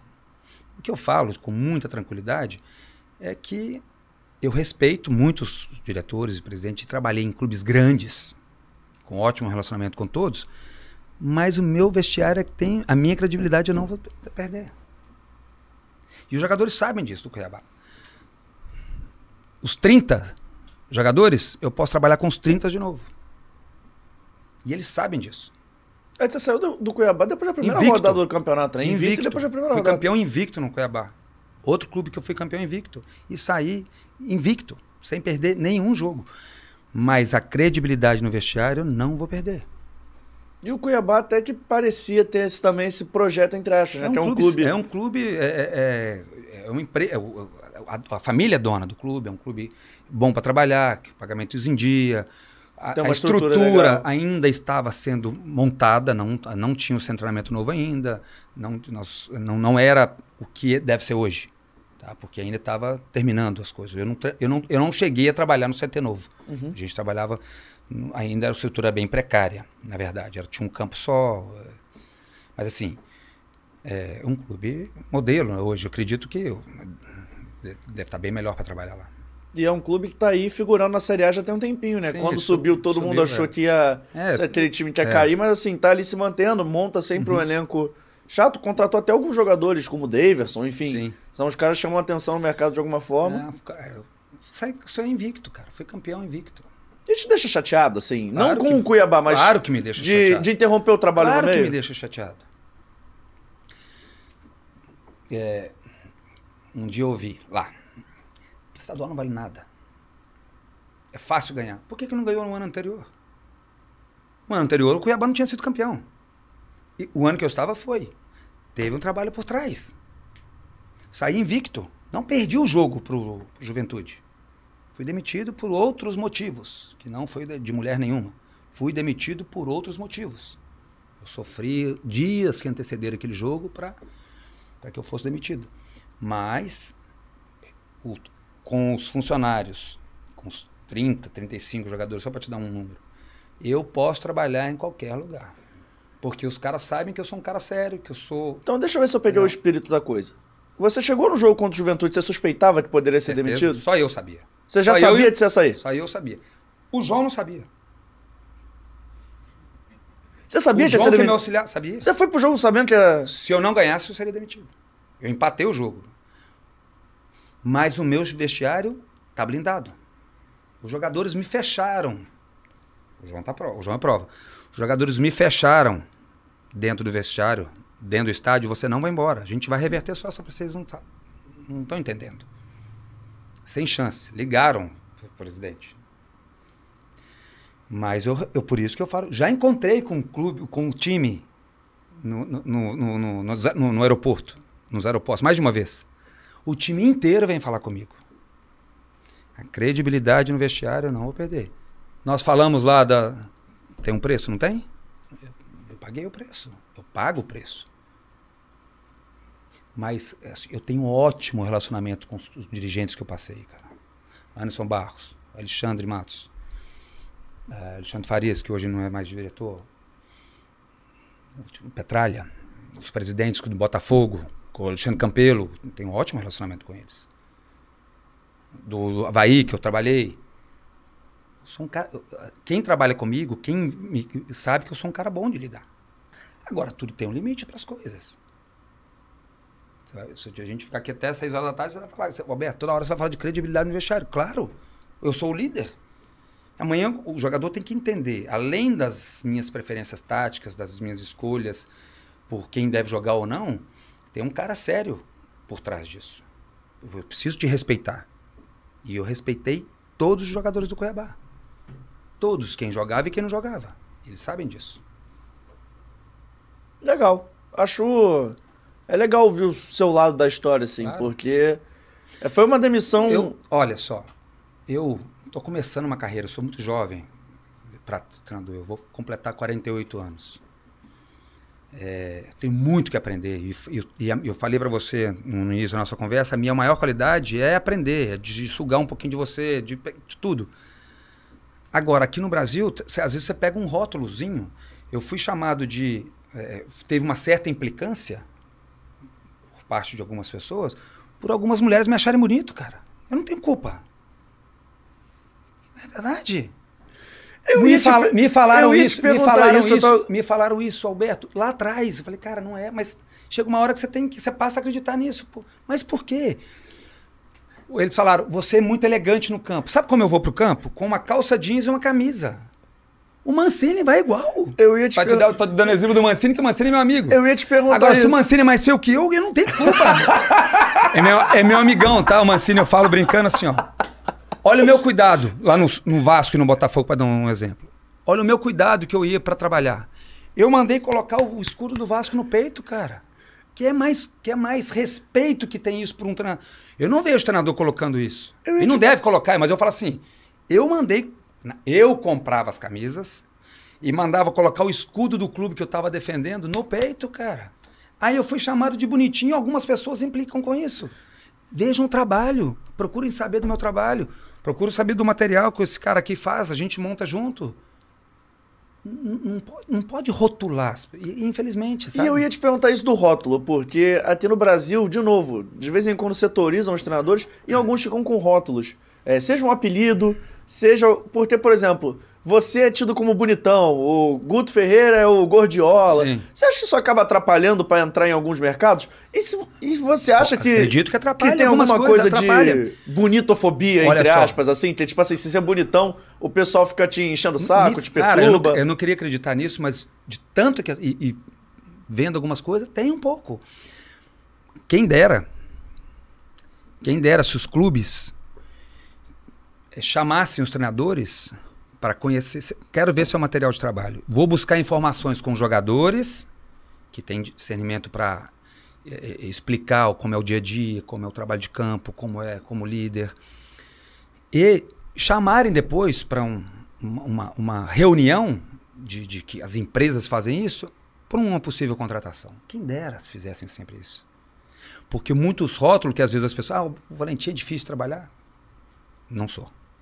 Ah, o Valentim é bonito, mas ele. O, campo, o trabalho dele é bom, cara. Vê, vê, busque informações. Porque aí. Opa, estão falando isso aí. O João, cabe isso aí? Tá, essa crítica cabe? Cara, vamos avaliar, vamos trabalhar. Porque eu tenho meus defeitos. Eu tenho que. Cara, tem muitas coisas que eu, que eu preciso melhorar, óbvio, como treinador, como. É, como líder que seja, mas eu, o que eu falo é busque informações verdadeiras. Busque informações verdadeiras do meu trabalho, do meu dia a dia. No início da nossa conversa, você não sabia nem que eu, que eu sou da roça. Talvez eu passe uma, uma imagem de. Eu já soube de um. Não vou citar o nome, de um cara, de um dirigente que uma vez falou para um cara que trabalhou comigo, Falou, pô, mas Valentim, é difícil trabalhar. Cara, você não conhece ele, cara. Você vai ver que não é. Opa, que legal que chegou através de uma pessoa que me conheceu de perto essa informação para um, um dirigente. Eu posso elencar para você 15 jogadores top, de, de carreiras top, e você entrevistá-los se eles vão falar um a mal de mim. Não vão falar. Lógico que tem treinador, jogadores que ficaram chateados porque não jogaram, não jogaram menos, tal, tal, tal, tal. Mas como homem, como o, aquilo que eu tentei fazer para o clube, o meu discurso não era da boca para fora, porque se tem uma coisa que eu não farei nunca e fui jogador e o jogador não gosta, é conversinha fiada para jogador, cara. Não existe isso comigo. O João tá aqui, trabalha, não existe. Porque eu respeito o clube que eu estou trabalhando. Eu respeito o torcedor que eu estou trabalhando. Por isso que eu te dei o exemplo do Max. Por exemplo, vou te dar um. Não é polêmica, não é falar mal do Max, nada.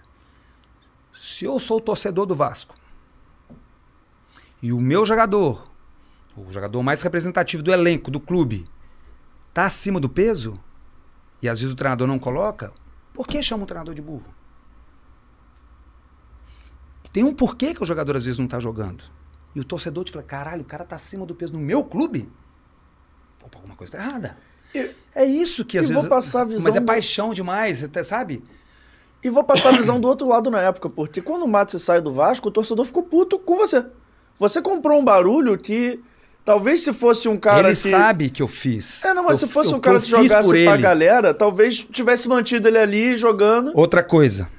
Peguem minhas entrevistas, todas elas, depois de empate, derrota e vitória. Se eu falo mal de algum jogador, se eu falo de ausência de algum jogador, nunca falei. Alberto, você perdeu o jogo. Ah, mas hoje eu tive, infelizmente, o fulano não tava, o, o Zezinho não pôde. Nunca. Responsabilidade minha. O elenco é meu, não, os jogadores sabem disso. Outro preço para pagar. Eu encontrei com o Vanderlei Xamburgo na, na, despedida do Zé Roberto. O Zé me chamou. Eu fui no jogo lá, da, lá na arena. O Vanderlei falou assim, Alberto, porra, você tem que falar, jogar mais a responsabilidade para os outros, cara. O Vanderlei do Luxemburgo encontrou comigo, porque ele foi o treinador do, do, do jogo festivo do Zé. E eu fui para jogar. Deu caldo Lembra? ainda, professor? Porra, fui, dar um carri, fui, fui, tentar dar um carrinho no Euler lá no Filho do Vento, ele passou 200 por hora, eu fiquei no chão. Pô, os caras pegaram meu pé pra caramba. Então, cara, é, mas eu, porque eu gosto de lembrar as pessoas fato.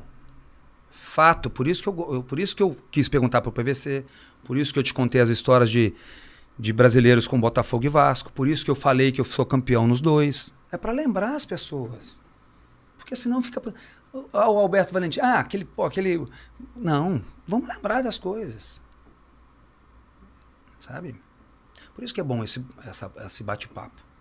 Não tem dono da verdade, não tem Cara, é só lembrar. Eu, eu, tem um cara por trás que é sério, que trabalha, que, que respeita o, o, o elenco. Por isso que eu te falo. Eu elenco 15 jogadores pica e que eles vão falar. E vão falar de, de, de, de, honestidade, vão falar de bom trabalho, de qualidade no trabalho, de organização, de disciplina. E hoje eu vou te falar, eu tô conhecendo um lado seu que eu não conhecia tanto. Que a gente vê dentro do campo, claro. Clark- essa porra, desculpa, essa porra de Clark Kent do Verdão, Clark Kent do Fogão, depois do VAR. Pô, é- tem hora que enche o saco, cara. É, é porque é, é, Kent, ó. mascara, esconde o trabalho por trás. Não, mas, mas eu não digo nem do apelido nem nada, mas assim, é Ah. porque no competitivo todo mundo é muito focado, muito sério. Hoje eu tô vendo um cara mais bem-humorado, mais da. Aqui, olha. É porque dentro do trabalho é normal no que campo, você seja. eu é, tô um louco, mas Sim. eu não falo um palavrão pros jogadores, eu não xingo a arbitragem. Sim, então. eu só sou agitado, porque Então, senão mas eu, vou, hoje- eu vou, vou, vou morrer. E hoje a gente tá trocando ideia aqui na boa. E é legal, porque muita gente não conhece. Eu acho que é maneiro pra vocês mostrarem esse lado de vocês. É, o dia a dia meu, olha aqui, é, não tem um clube que eu tenha sido tão bem quisto como foi o Palmeiras. Os caras me adoraram, mas assim, chato pra caralho. O Cuca saiu, eu fui mais chato que o Cuca. Sério pra trabalhar, mas parceiro. Cara, a gente faz uma coisa de, de treinos competitivos todos os dias, tá valendo uma cesta básica pros, pros funcionários. Quando o clube tá pagando em dia, dá pra fazer isso bem, os jogadores compram a ideia. O Palmeiras uma vez fez uma reportagem lá na revista, que arrecadamos 500 cesta básica, cara. Que legal. Os funcionários recebiam chorando, cara. Para deixar competitivo meus treinos, porque o, o João é prova que sabe que é treino é jogo, cara. O treino é pau dentro mesmo. Nós vamos, é, tem que treinar forte pra caralho. E, e os meus times são competitivos. E tem um outro lado que a gente acaba ajudando um- um- uma família que precisa mais. Cara, é legal pra caralho, velho. E é maneiro que você mantém a competitividade lá no alto e ainda ajuda alguém, né? Ah, isso, você faz duas coisas. Eu tô trabalhando pro meu time e, o- e os jogadores são foda, cara, que eles. eles ó, tá valendo três cestas básicas hoje pra dividir. Aí, não, hoje eu vou dar uma por minha conta também. Pô, legal pra caralho, cara. Você vai ajudando, porque é uma realidade por trás aí de muita gente que precisa, né, cara?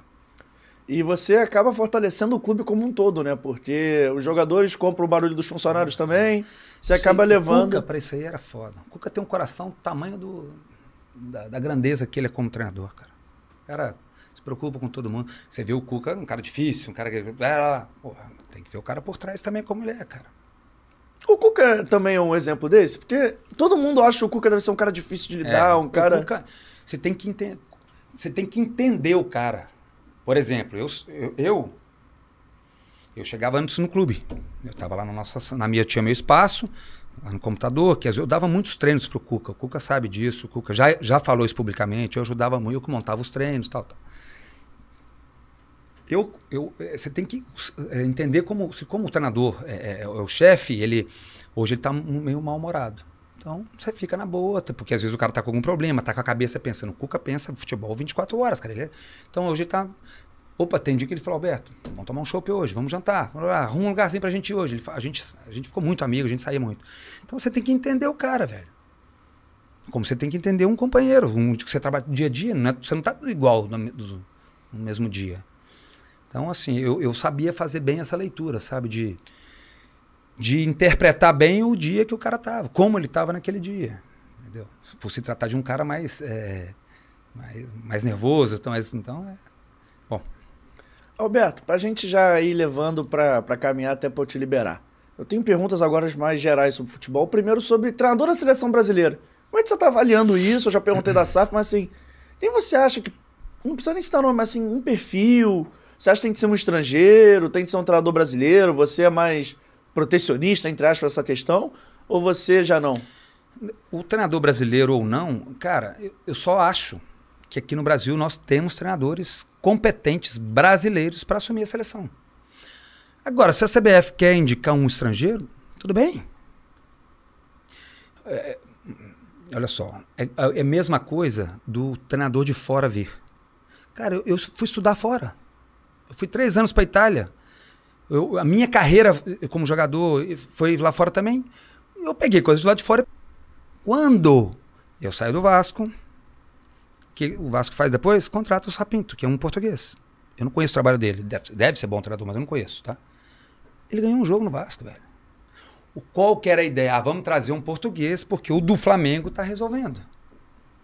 Não as- é, existe uma realidade no Vasco, existe outra realidade no, no, no, no, no, Flamengo, existe outra realidade no Vasco. O treinador português do Botafogo, talvez ele não vá lutar por título esse ano no brasileiro.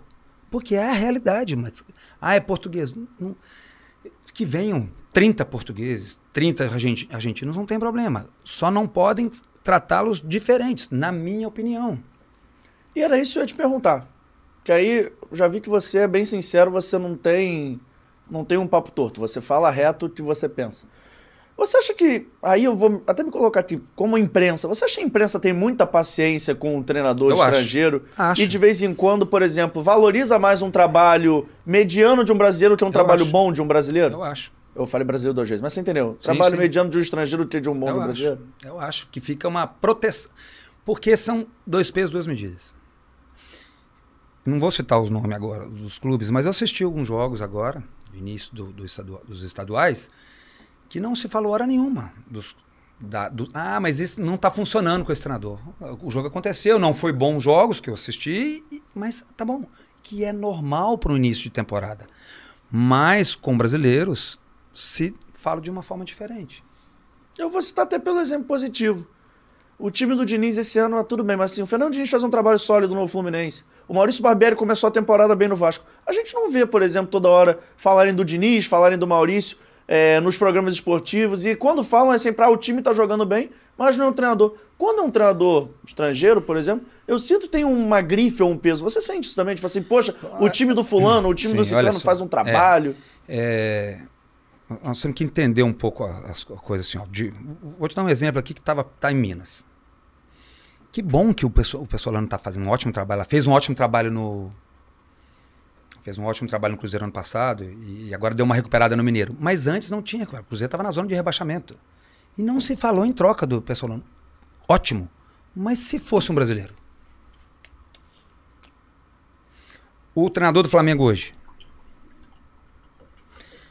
O Dorival ganhou. Se o Dorival tivesse continuado no Flamengo, hoje estaria uma pressão enorme para a saída do Dorival. Fato com o que está acontecendo hoje com, com o Vitor. Com o Vitor. O Vitor perdeu. Cara, só, só como que. Como se, tenta imaginar como seria com o Dorival, tudo que está acontecendo com o Vitor. Não foi nem para a final do Mundial. E perdeu já o primeiro jogo da Recopa. E já perdeu a Supercopa também. Perdeu a Supercopa. Como seria com o Dorival? Tem uma pressão lá dentro com o Vitor hoje? Tem. Mas e se fosse o Dorival? Sem defender brasileiros Caralho, hoje estaria uma desse tamanho para Dorival, cara. Fato. Então, é, se fosse um português, tivesse sido campeão da Libertadores, e um brasileiro que fez um trabalho no Corinthians, que não ganhou, não ganhou nada no Corinthians, teria essa troca? Manda embora o português e traz o brasileiro para Acredito que não. Não que eles são melhores ou piores, mas eu estou falando assim. É, trata, trata de uma forma diferente. A diferença é só de tratamento. Trata diferente, no meu ponto de vista. Entendi. E era... Se tivesse sido.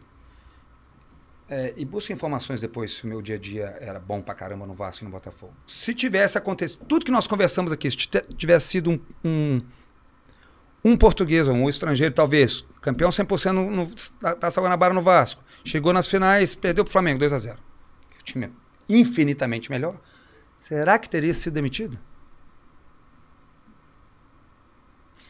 É uma pergunta que eu faço para tranquilamente, sem sem emoção, sem ah, pô, tá falando mal dos estrangeiros. Pelo amor de Deus, não tô falando mal, até porque eu estudei fora e gosto de fora, a gente assiste tô, tô seguindo o Napoli e, e arrisca. Ah, eu vou te dar um exemplo meu, você tem um auxiliar que é de fora. O João é português. Meus agentes hoje são portugueses. Então, assim, não tem nada é é, é, é, é, contra ninguém de fora, pelo amor de Deus. O Cuca. O Cuca foi campeão da Libertadores. Tá?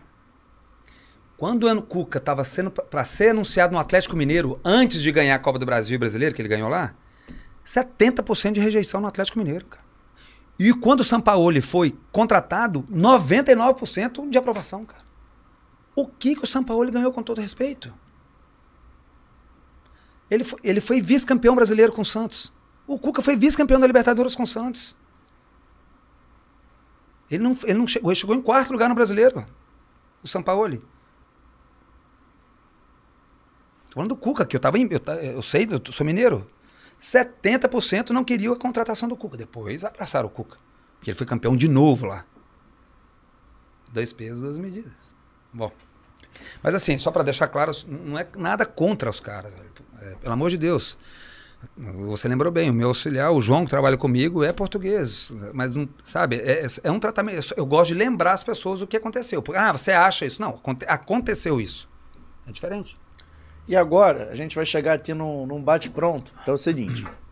Eu vou te fazer, mas aí eu vou ter que perguntar como jogador e como treinador, tá? Porque, por exemplo, estádio mais difícil você jogou como treinador e como jogador? Sim, o mais difícil Mais pra trabalhar. difícil? É. Cara, o Maracanã é foda quando tá cheio, né, cara? Por quê? Contra. Ah, você fala contra? Não, contra, a favor, enfim. O lugar que você fala assim, caraca, trabalhar hoje aqui foi foda.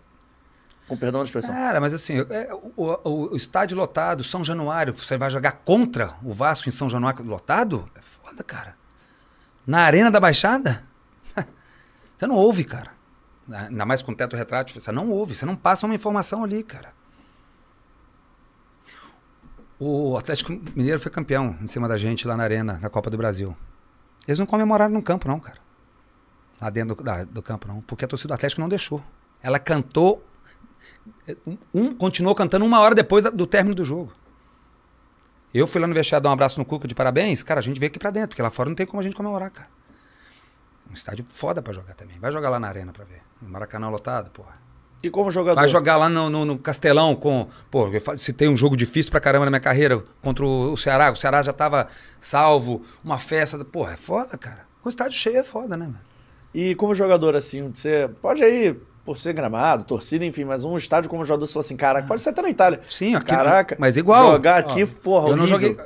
é, é, jogar no Maracanã, no Mineirão lotado, no Independência com a te- torcida do Atlético, Cruzeiro é foda. E eu joguei. É, é, Napoli, é, é, San Siro, Milan e Inter. Vai jogar contra é foda, cara. No frio também não é ruim, não? Frio é ruim também. Frio era foda.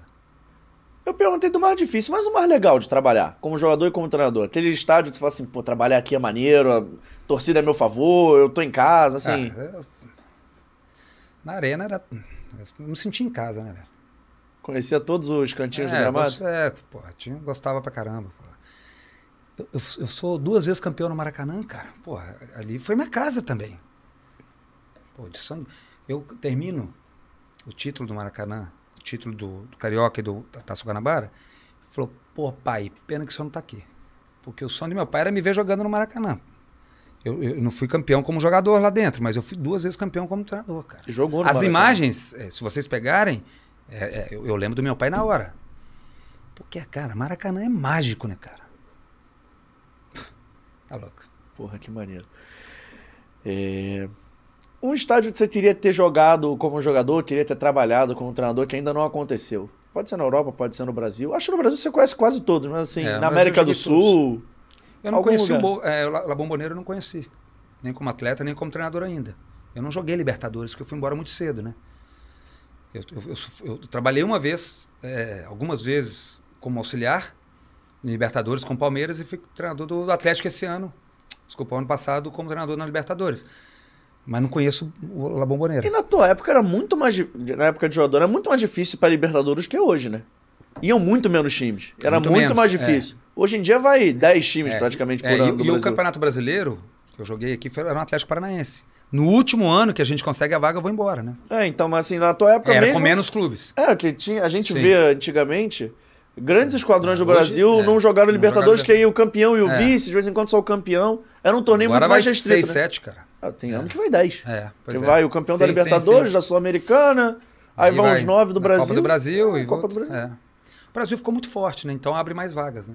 Mas você não acha que isso desnivela um pouco a Libertadores? Assim, como treinador e como, como profissional do futebol. Você não acha que tem muito time de vez em quando, não? Que a Libertadores antigamente, eu sei que tem que ter muito time que é o campeonato de É. ano todo agora. Mas antigamente, quando era um torneio mais curto, já era difícil desde o primeiro jogo, que hoje em eu dia. não acho assim, ó. eu- O que a gente tem que é, é ver é só mais, melhor o calendário nosso, né? Porque o calendário nosso é muito puxado. Então um time que vai jogando até a final da, da- de Libertadores, de Copa do Brasil, Faz 70, 80 jogos no ano. O Atlético Paranaense, quando nós chegamos na final da, Nós somos campeões da Sul-Americana. Chegamos na final, fomos vice-campeões da Copa do Brasil e o brasileiro, cara. Porra, tinha jogo pra caramba, cara. Então, assim, no final do ano o jogador não aguenta, cara. Não aguenta. Perguntei do estádio e agora eu quero saber como jogador. O melhor jogador que você jogou do lado. Melhor que eu joguei do lado? É. Romário. Era diferente, baixinho? Puta, ele era foda, né, cara? Mas o baixinho Romário. te dificultava, porque por ser baixinho não dava pra você cruzar no alto Eu, toda Romário hora tem, pra eu, ele. eu tenho Romário, eu, eu cruzei no chão pra ele. tem um jogo contra o Vitória, eu cruzei no chão. E ele fez. E teve um, um pênalti que eu sofri e o Romário foi e bateu. E o Romário era, era foda, cara, porque, por exemplo, eu sofri o pênalti, ele foi bateu, vai abraçar quem sofreu o pênalti. É quase uma assistência. É, e o cruzamento, pode ver, todo cara que cruza pra ele, dá o passe pra ele, ele vai lá e pum. Eu fui no jogo do, de festa do Zico, eu tava de zagueiro, cara, e o Jorginho de lateral direito. Tem uma hora que eu passei o Jorginho, o Leonardo tocou, cruzei, Romário Caixa. Foi lá me abraçar, no mesmo jogo de festa. Pô, Fez um legal caralho. overlap, professor? Fiz. Ultrapassei o lateral. O Overlap. Leonardo, o Leonardo brinca que, pô, não era o Jorge, porque eu segura, Léo, segura, Léo, segura, eu passo. E, e ele falou, pô, mas esse não é o Jorginho, pô. E ele sabia que o Jorginho tá lateral. Aí ele me vê, cruzo, e aí o Romário faz. Overlap é termo dos antigos, é hein? o termo dos Aprendi antigos. essa com meu pai. E como treinador, assim, não sei se você tem esse nome, mas assim, um jogador que você trabalhou junto e, pô, foi o melhor, talvez não tecnicamente, não dentro do campo, mas pro teu ambiente, pro Cara, teu aí clube. tem vários, cara. Aí tem vários. Cita, sei lá, três. Cita quando Ó. você quiser. Fernando Praz. Moisés. Líder positivo pra caramba. Palmeiras. Castan. Fernando Miguel. Vasco. Carly. Jefferson. Gatito. Botafogo. Betão, no Havaí. Puta de um cara, velho. Cara espetacular. Atlético Paranaense. Thiago Heleno. O general, né? General, é, é, tô- não queria esquecer de alguns aqui, cara, mas assim, cara, são. Perguntem pra esses caras. É isso. O Dudu, o Dudu, pra ele, eu seria o treinador da seleção brasileira, cara. Ele gosta de mim, ajudei ele como pessoa, ajudei como, como, como jogador. Ele é espetacular, né? O cara joga pra caramba. Já dá pra Zé colocar, Roberto, já dá pra colocar esquecendo. o Dudu como um dos maiores, assim, da história do Palmeiras? Você Fácil. acha que ele já tá na, na Fácil, mesa, assim, de fácil, Ademir e tudo mais? Fácil, cara. O que ele fez no Palmeiras, continua fazendo. é. Você acha que a gente só vai entender o tamanho, assim... Eu vou citar o Dudu, que você trabalhou junto no Palmeiras. Talvez depois parar. É, então é isso. Um É, Dudu, um infel- Gabigol, a gente só vai entender a Tal- magnitude tal- desse cara quando talvez parar. É, infelizmente é assim. Eu equiparei o Dudu e o Gabigol, assim, porque são caras grandes, são caras jovens, mas são caras que estão, assim, há muito tempo no mesmo clube e fazem É, o Dudu- história É, o diariamente. Dudu, eu tava lá quando ele chegou. O Cuca foi, teve uma ideia genial na época. O Dudu dava um pouco de trabalho, era meio revoltadinho. Às vezes gostava de tomar uma cerveja a mais do que podia. O Cuca tirou a faixa de capitão do. Não me lembro agora de quem era, não sei se era Dudu Dracena, não me lembro agora. E pôs nele, cara. Virou outro cara, mais responsável, com- sabe? Se vestiu de capitão, cara. A faixa de capitão tem esse poder? Que tem muita gente que no futebol acha a faixa meio que figurativa. Assim, ah... Quando o líder é de verdade, ele representa no campo também.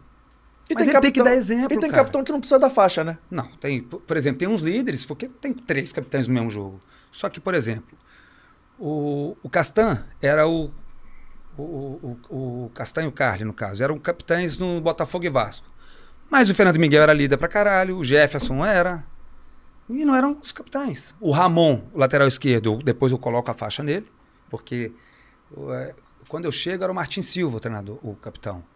E depois eu passo para o Ramon, porque o Ramon, ele estava no campo, eu queria tirar do goleiro, porque ficava. E a gente precisava disso. A gente estava lutando para não cair. Eu precisava de um comandante ali para falar com o árbitro às vezes. Eu, Pô, o capitão que tá falando, aquela coisa toda. Então, assim, mas tem uns três, quatro líderes. Tem que, ser, tem que ter no elenco. Você falou do Marcos Silva rapidinho, acabou que eu nem perguntei. Você ficou um pouco chateado com ele por ele não ter entendido muito bem essa história de ir pro banco? Porque assim, você tinha que colocar o Ele Fernando tava comportou. bem. Ele se com, ah, o, o Martin Silva? É, você ficou um pouco chateado, assim, porque ele era um cara que a torcida gostava muito, acabou É. gerando um barulho Eu acho que ele época. ficou mais chateado comigo do que eu com ele. Teve um jogo. Ele estava na seleção, eles jogaram no Japão. E nós fomos jogar contra o esporte. O Vasco lutando para não cair. E o meu discurso com jogadores, que tem que ser depois transferido para a verdade, quem treinar bem vai jogar e quem treinar vai jogar. Né? Porque, por mais importante que você seja, dependendo do contexto, você, o cara não pode jogar, porque você não treinou, cara. A gente fez coisas novas. Você não estava presente no treino. No caso dele. Ele estava fora, nós fomos para Recife, ele estava vindo de é, 12 horas de fuso e ele não gostou.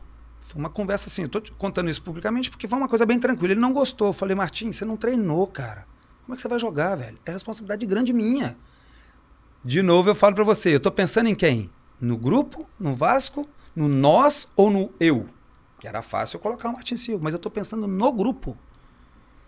Ele não gostou muito da época que ele não. Pô, em outras, outras vezes eu, eu chegava e jogava, mas outras vezes não era eu o treinador. Outras vezes, talvez o treinador te colocou para jogar, que você não estava no Japão, você estava aqui na América do Sul. É diferente. Aí que eu falo para você, você tem, você tem que a credibilidade de vestiário, você tem que você tem que pensar o bem pro grupo. Eu sei que quando eu coloquei o Ian Sassi, eu ia ser criticado. Fui chamado de burro no, no, no, Maracanã.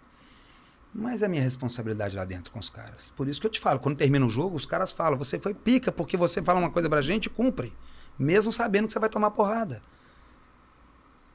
E fui um burro com sorte, porque o Ian Sassi fez o gol da vitória. Professor, seguinte. Um jogador que você quer trabalhar ainda. Um jogador que você queria ter jogado como jogador e onde você quer, quer trabalhar ainda como treinador. Queria ter jogado com o Zico. Queria, sido, e queria ter sido treinador do Zico, se eu pudesse. E um lugar que você queria ter jogado, acabou não jogando, e um lugar que você quer trabalhar ainda como treinador? Ué, eu, assim, Barcelona, eu nunca trabalhei lá. Porra, seria fera pra caramba. Trabalhar no Camp Nou, fazer alguma coisa lá. Cara, é foda. Agora, qual é a outra? E um lugar que você quer treinar ainda. Pode ser aqui no Brasil, pode quer ser no treinar mundo. ainda? É. Eu tenho muita vontade de trabalhar em Minas. Eu não fui jogador em Minas, profissionalmente falando. Minha família tá toda lá. Eu tenho vontade de ser campeão em Minas. Ia ser é especial para você, tipo assim, treinar muito. um clube da, da capital e sua família toda Sim, ir lá, a galera muito. do interior Ia, lá? Pô, todos, porque na minha cidade sai ônibus e ônibus para ver jogos Cruzeiro Atlético. Tem muito cruzeirenses atleticanos. Americanos menos, mas assim, Atlético e Cruzeiro principalmente, sai caravanas, né, cara? Se saísse uma para ver o, o treinador, ia ser maneiro? Pô, legal pra caramba, cara. Você sabe que quando eu era jogador, eu ia jogar lá em Minas, eu, eu sempre fui muito bem nos jogos. Porque aí, tá vendo a preparação como é diferente? Mentalmente eu ia para um jogo que era. Eu joguei sempre bem em Minas. Cara. E tava em casa, né, tava professor? em casa, minha família ia muito, né, cara? Que legal. Mas então, assim, eu, é, quero trabalhar no Atlético Paranaense de novo. Eu sempre falei que o meu sonho era voltar para o Palmeiras um dia. Eu quero um dia trabalhar no Vasco. Porque aqui no Vasco, o Botafogo eu, eu, é outro clube que eu tenho muito carinho também. Claro que eu quero trabalhar no Botafogo um dia novamente. Mas no Vasco é porque eu acho que é, não lembram do trabalho que eu fiz. Eu não, eu não fui, não reconhecem o trabalho que eu fiz no Vasco. Você acha que é uma parada que não é de peso de carreira nem nada, mas assim, para dar uma sensação até de dever cumprido de novo, já que, pra, pra, já eu, que o trabalho não é lembrado. Não, eu quero ser campeão lá, cara. Porque eu quero que as pessoas. Mas as pessoas têm que lembrar esse bate-papo aqui, que as pessoas talvez não concordem, mas que são fatos que aconteceram. É lembrar os momentos difíceis que eu passei lá, qual era o elenco, como estava o pagamento em dia ou não, como estava a estrutura do time lá ou não. E o trabalho que foi feito, os números estavam lá. Quem foi o último campeão do Vasco? De título grande? De, de campeão, de, qualquer, de campeão, de alguma coisa. Quem foi o último campeão com 100% de aproveitamento? foi... Ah, Taça Guanabara. Ah, desculpa aí, eu era criança, Taça Guanabara já era era tradicional pra caramba. O Zico falou que não troca uma Taça Guanabara por um título da, com a seleção brasileira mundial. Eu tenho que dar valor no meu título de 100% da Taça. Guanabara. É, claro, eu tenho que dar muito, porque não era o melhor elenco. Não era a melhor estrutura, não tinha a, a, a e tem que dar valor, cara. E o Botafogo, o Botafogo tava e... fudido quando eu cheguei. Nós somos campeões, cara. Tiramos o Flamengo na semifinal, foi campeão em cima do Vasco. Pô, cara, tem que dar valor nisso. E vou te fazer uma pergunta aqui. Você acha que estadual derruba treinador? Você é fato. Tipo assim, todos acha, sabem disso. Você acha uma coisa que aqui no Brasil tá tão enraizada que ah, é projeto, fato. é a longo prazo, mas assim, fato. a curto prazo. Eu fui demitido porque perdi pro Flamengo, é. Atrapalha, né? É, nós voltamos de um jogo da Copa do Brasil. Eu não sei se é verdade, tá? Mas surgiu o meu nome no Atlético Mineiro. Tava, eu era o segundo ataque melhor e do, do, é, dos times da Série A e a melhor defesa dos times da Série A. Eu só perdia pro Grêmio do Renato. De números. Eu tenho guardado isso. É um material meu, né, cara? Eu tenho guardado isso. Nós temos guardado. E a gente chega no Rio, vem um repórter e fala: é, pô, o Atlético Mineiro tá te sondando tal. Aí o Campeiro. É, ele vai para Minas mesmo um dia, porque ele é mineiro, tá, desconversou. Por que eu servia? E um mês depois não servia mais. O Castan fala para o presidente: esse você não pode perder. Perca o jogador. Esse você não pode perder. Eu perguntei sobre tudo e. Vamos lá, melhor jogador que enfrentou tudo mais. Alberto, agora eu vou querer conhecer um pouco mais do, da pessoa. Futebol a gente falou bastante, eu adorei o papo. Mas comida favorita? Frango com quiabo, no fogão a lenha. Tem que saber fazer. Tem que saber. Pô, minha mãe faz bem pra caramba. Eu tenho três amigos cozinheiros. O João, já foi lá. O João não quis comer o sangue da galinha, cara. Porque lá em Minas se come. O... Vocês já comeram? Cara, delícia. Eu... Aperitivo com uma cachaçinha. Eu não sou, não sou de tomar cachaça, mas cabe. Um caldinho com a pimenta, com. Porra, é. Bunda tô, mole. Tô olhando pro João, eu tô, eu tô no time. Eu acho é mal não, de João. Não, tentei dar escondido, ele falou: não, isso é sangue, eu não vou comer, pô. Isso é mal de João, eu também não iria nessa aí, não. É, Alberto, o que toca na sua playlist?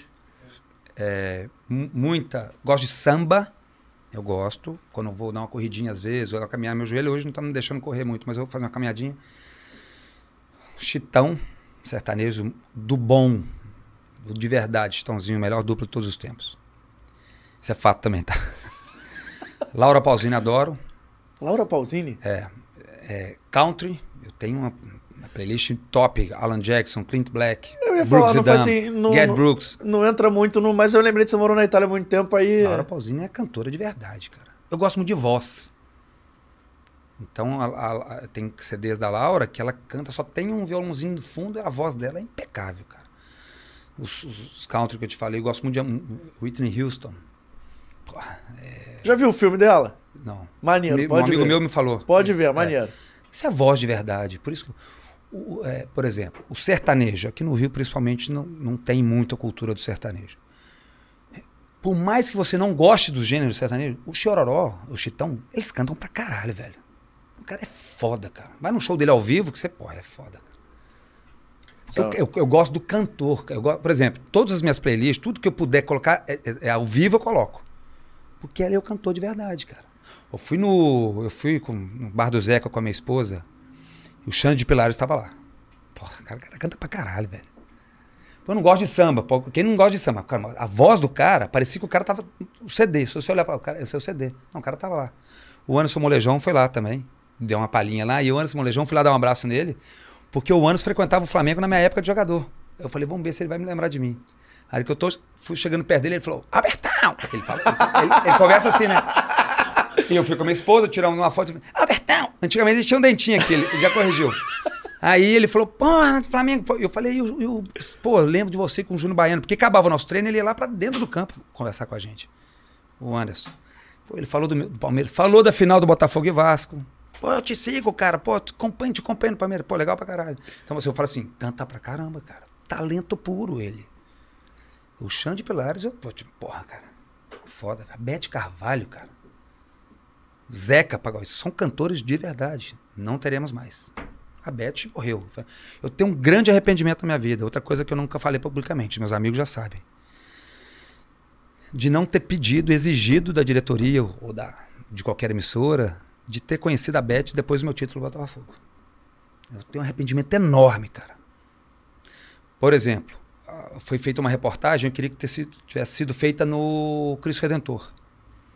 O Cristo Redentor, eles pediram cinco dias e a Globo queria fazer uma reportagem em seguida porque, por causa do título do Botafogo. Eu falei, então vamos fazer no Pão de Açúcar.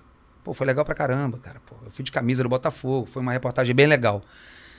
Eu devia ter pedido que fosse na casa da Beth.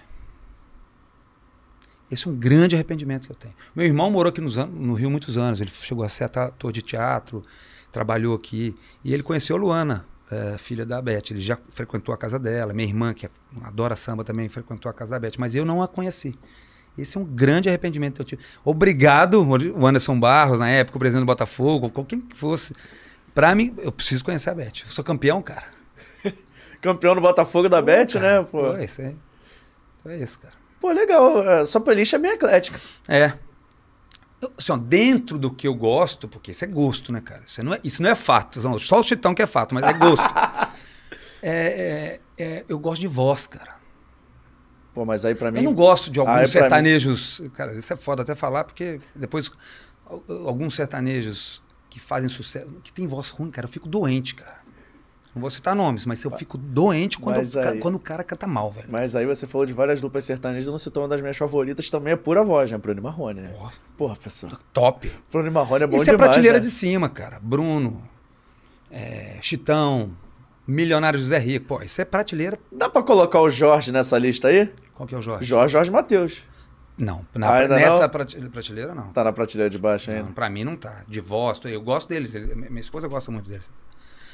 Mas o Chitãozinho é foda, né, velho? Também estamos falando do, do top 1, né? Isso aí é. Isso aí não tem jeito. E cada dia é melhor, cara. É igual vinho. Professor, seu filme favorito? O meu filme favorito, disparado, Um Sonho de Liberdade. O segundo, La Vita é Bella.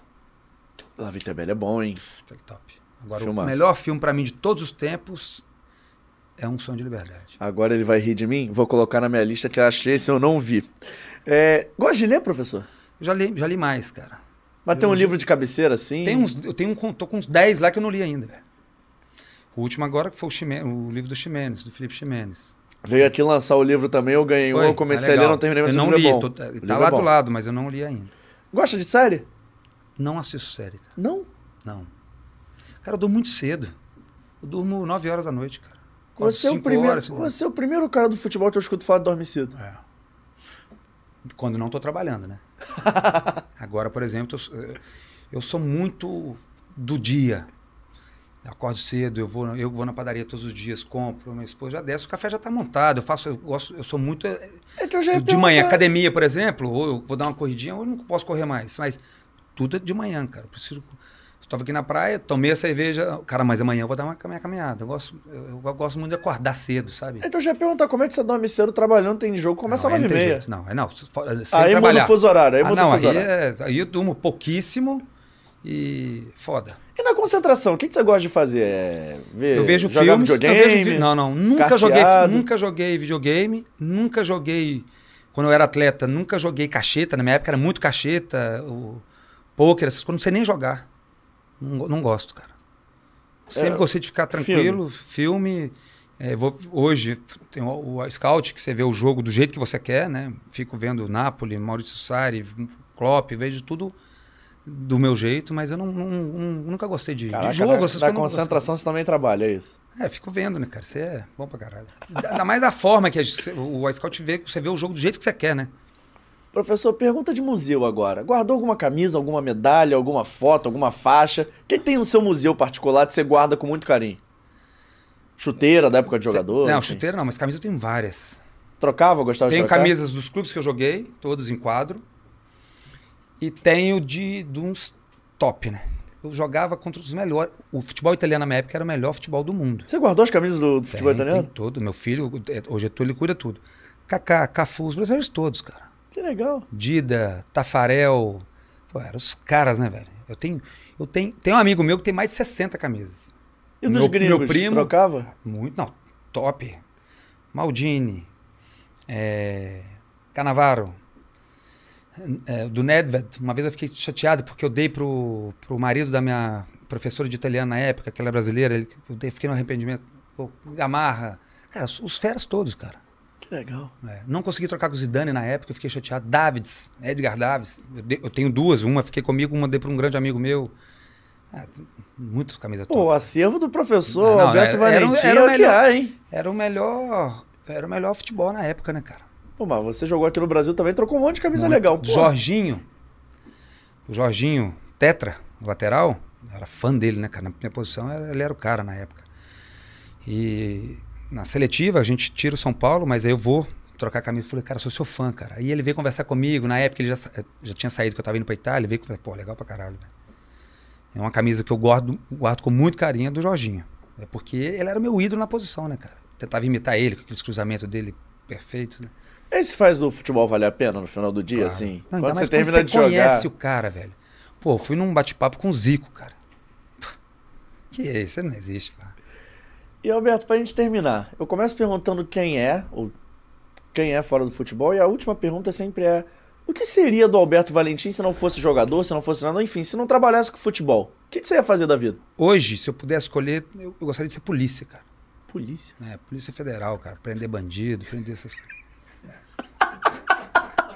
É, cara. Eu, tenho, eu- eu tenho meu cunhado, é, é delegado, mas eu, cara, eu acho que eu, sou, eu seria polícia. Ou, se eu pudesse, se eu tivesse, seria fazendeiro. Fazendeiro. Fazendeiro. Cara, Porque fazendeiro, cara, eu, eu, eu gosto do mato pra caralho, eu gosto de estar na montanha, eu gosto de, de- Eu seria fazendeiro. Eu, tenho uns tios da minha, da minha esposa que são fazendeiros, cara, eu acho legal demais. Cara. porra, velho, que papo maneiro. Sério, na boa. Legal, cara. Eu não, não imaginava isso.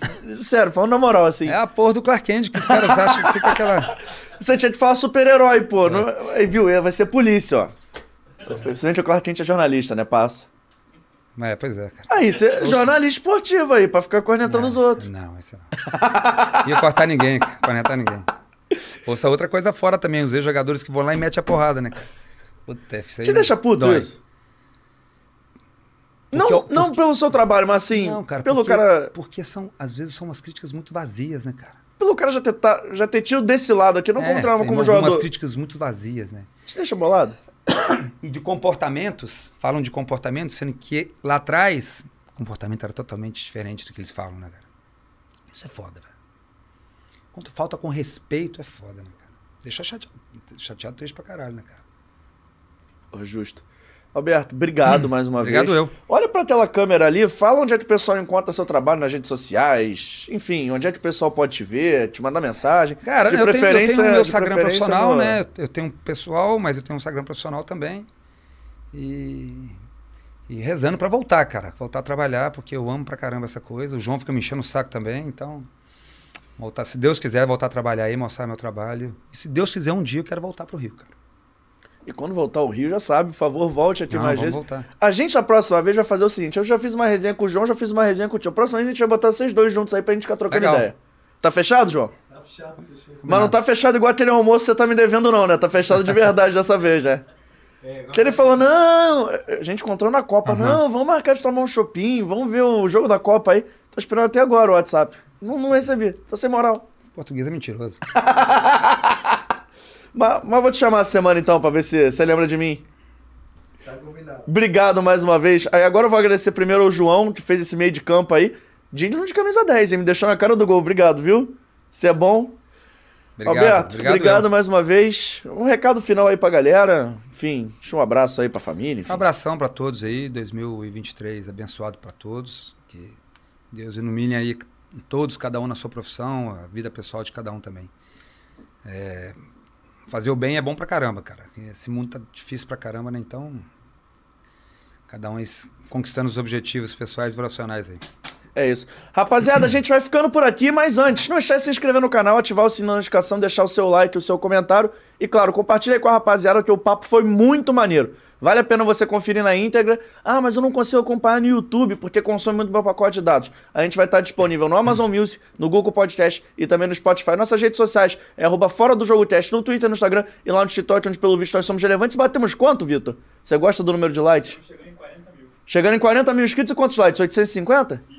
850 mil likes. Então vai lá deixar o seu like, vai lá seguir a gente, que o Vitor fica feliz. Nosso canal de cortes, pra terminar, é Cortes Fora do Jogo Oficial, um nome muito criativo, eu sei, mas você vai encontrar cortes exclusivos lá. E esse papo, com certeza, vai muita coisa pra lá também, que o papo foi muito maneiro. Eu tava aqui pensando durante o papo, hein, Vitor? Vai ter trabalho hoje, hein? Hoje teu computador, meu Deus do céu. Mas é isso, a gente vai ficando por aqui. E lembrando que daqui a pouquinho, uma e meia da tarde, estou com o Dé, o Aranha, aqui no nosso podcast. Vem aí com a gente também ao vivo. Só vamos dar um intervalo. Aquele intervalo pro lanchinho. Como diz o pessoal, aquele intervalo pra tomar uma água, né? Boa. A gente vai fechar, volta, toma uma aguinha. Daqui a pouco a gente já tá ao vivo aqui de novo pra bater um papo muito especial com o Dé. Mais uma vez agradecendo ao Alberto, Obrigado. agradecendo ao João e principalmente a você que ficou com a gente até o final. Forte abraço. Tchau, tchau.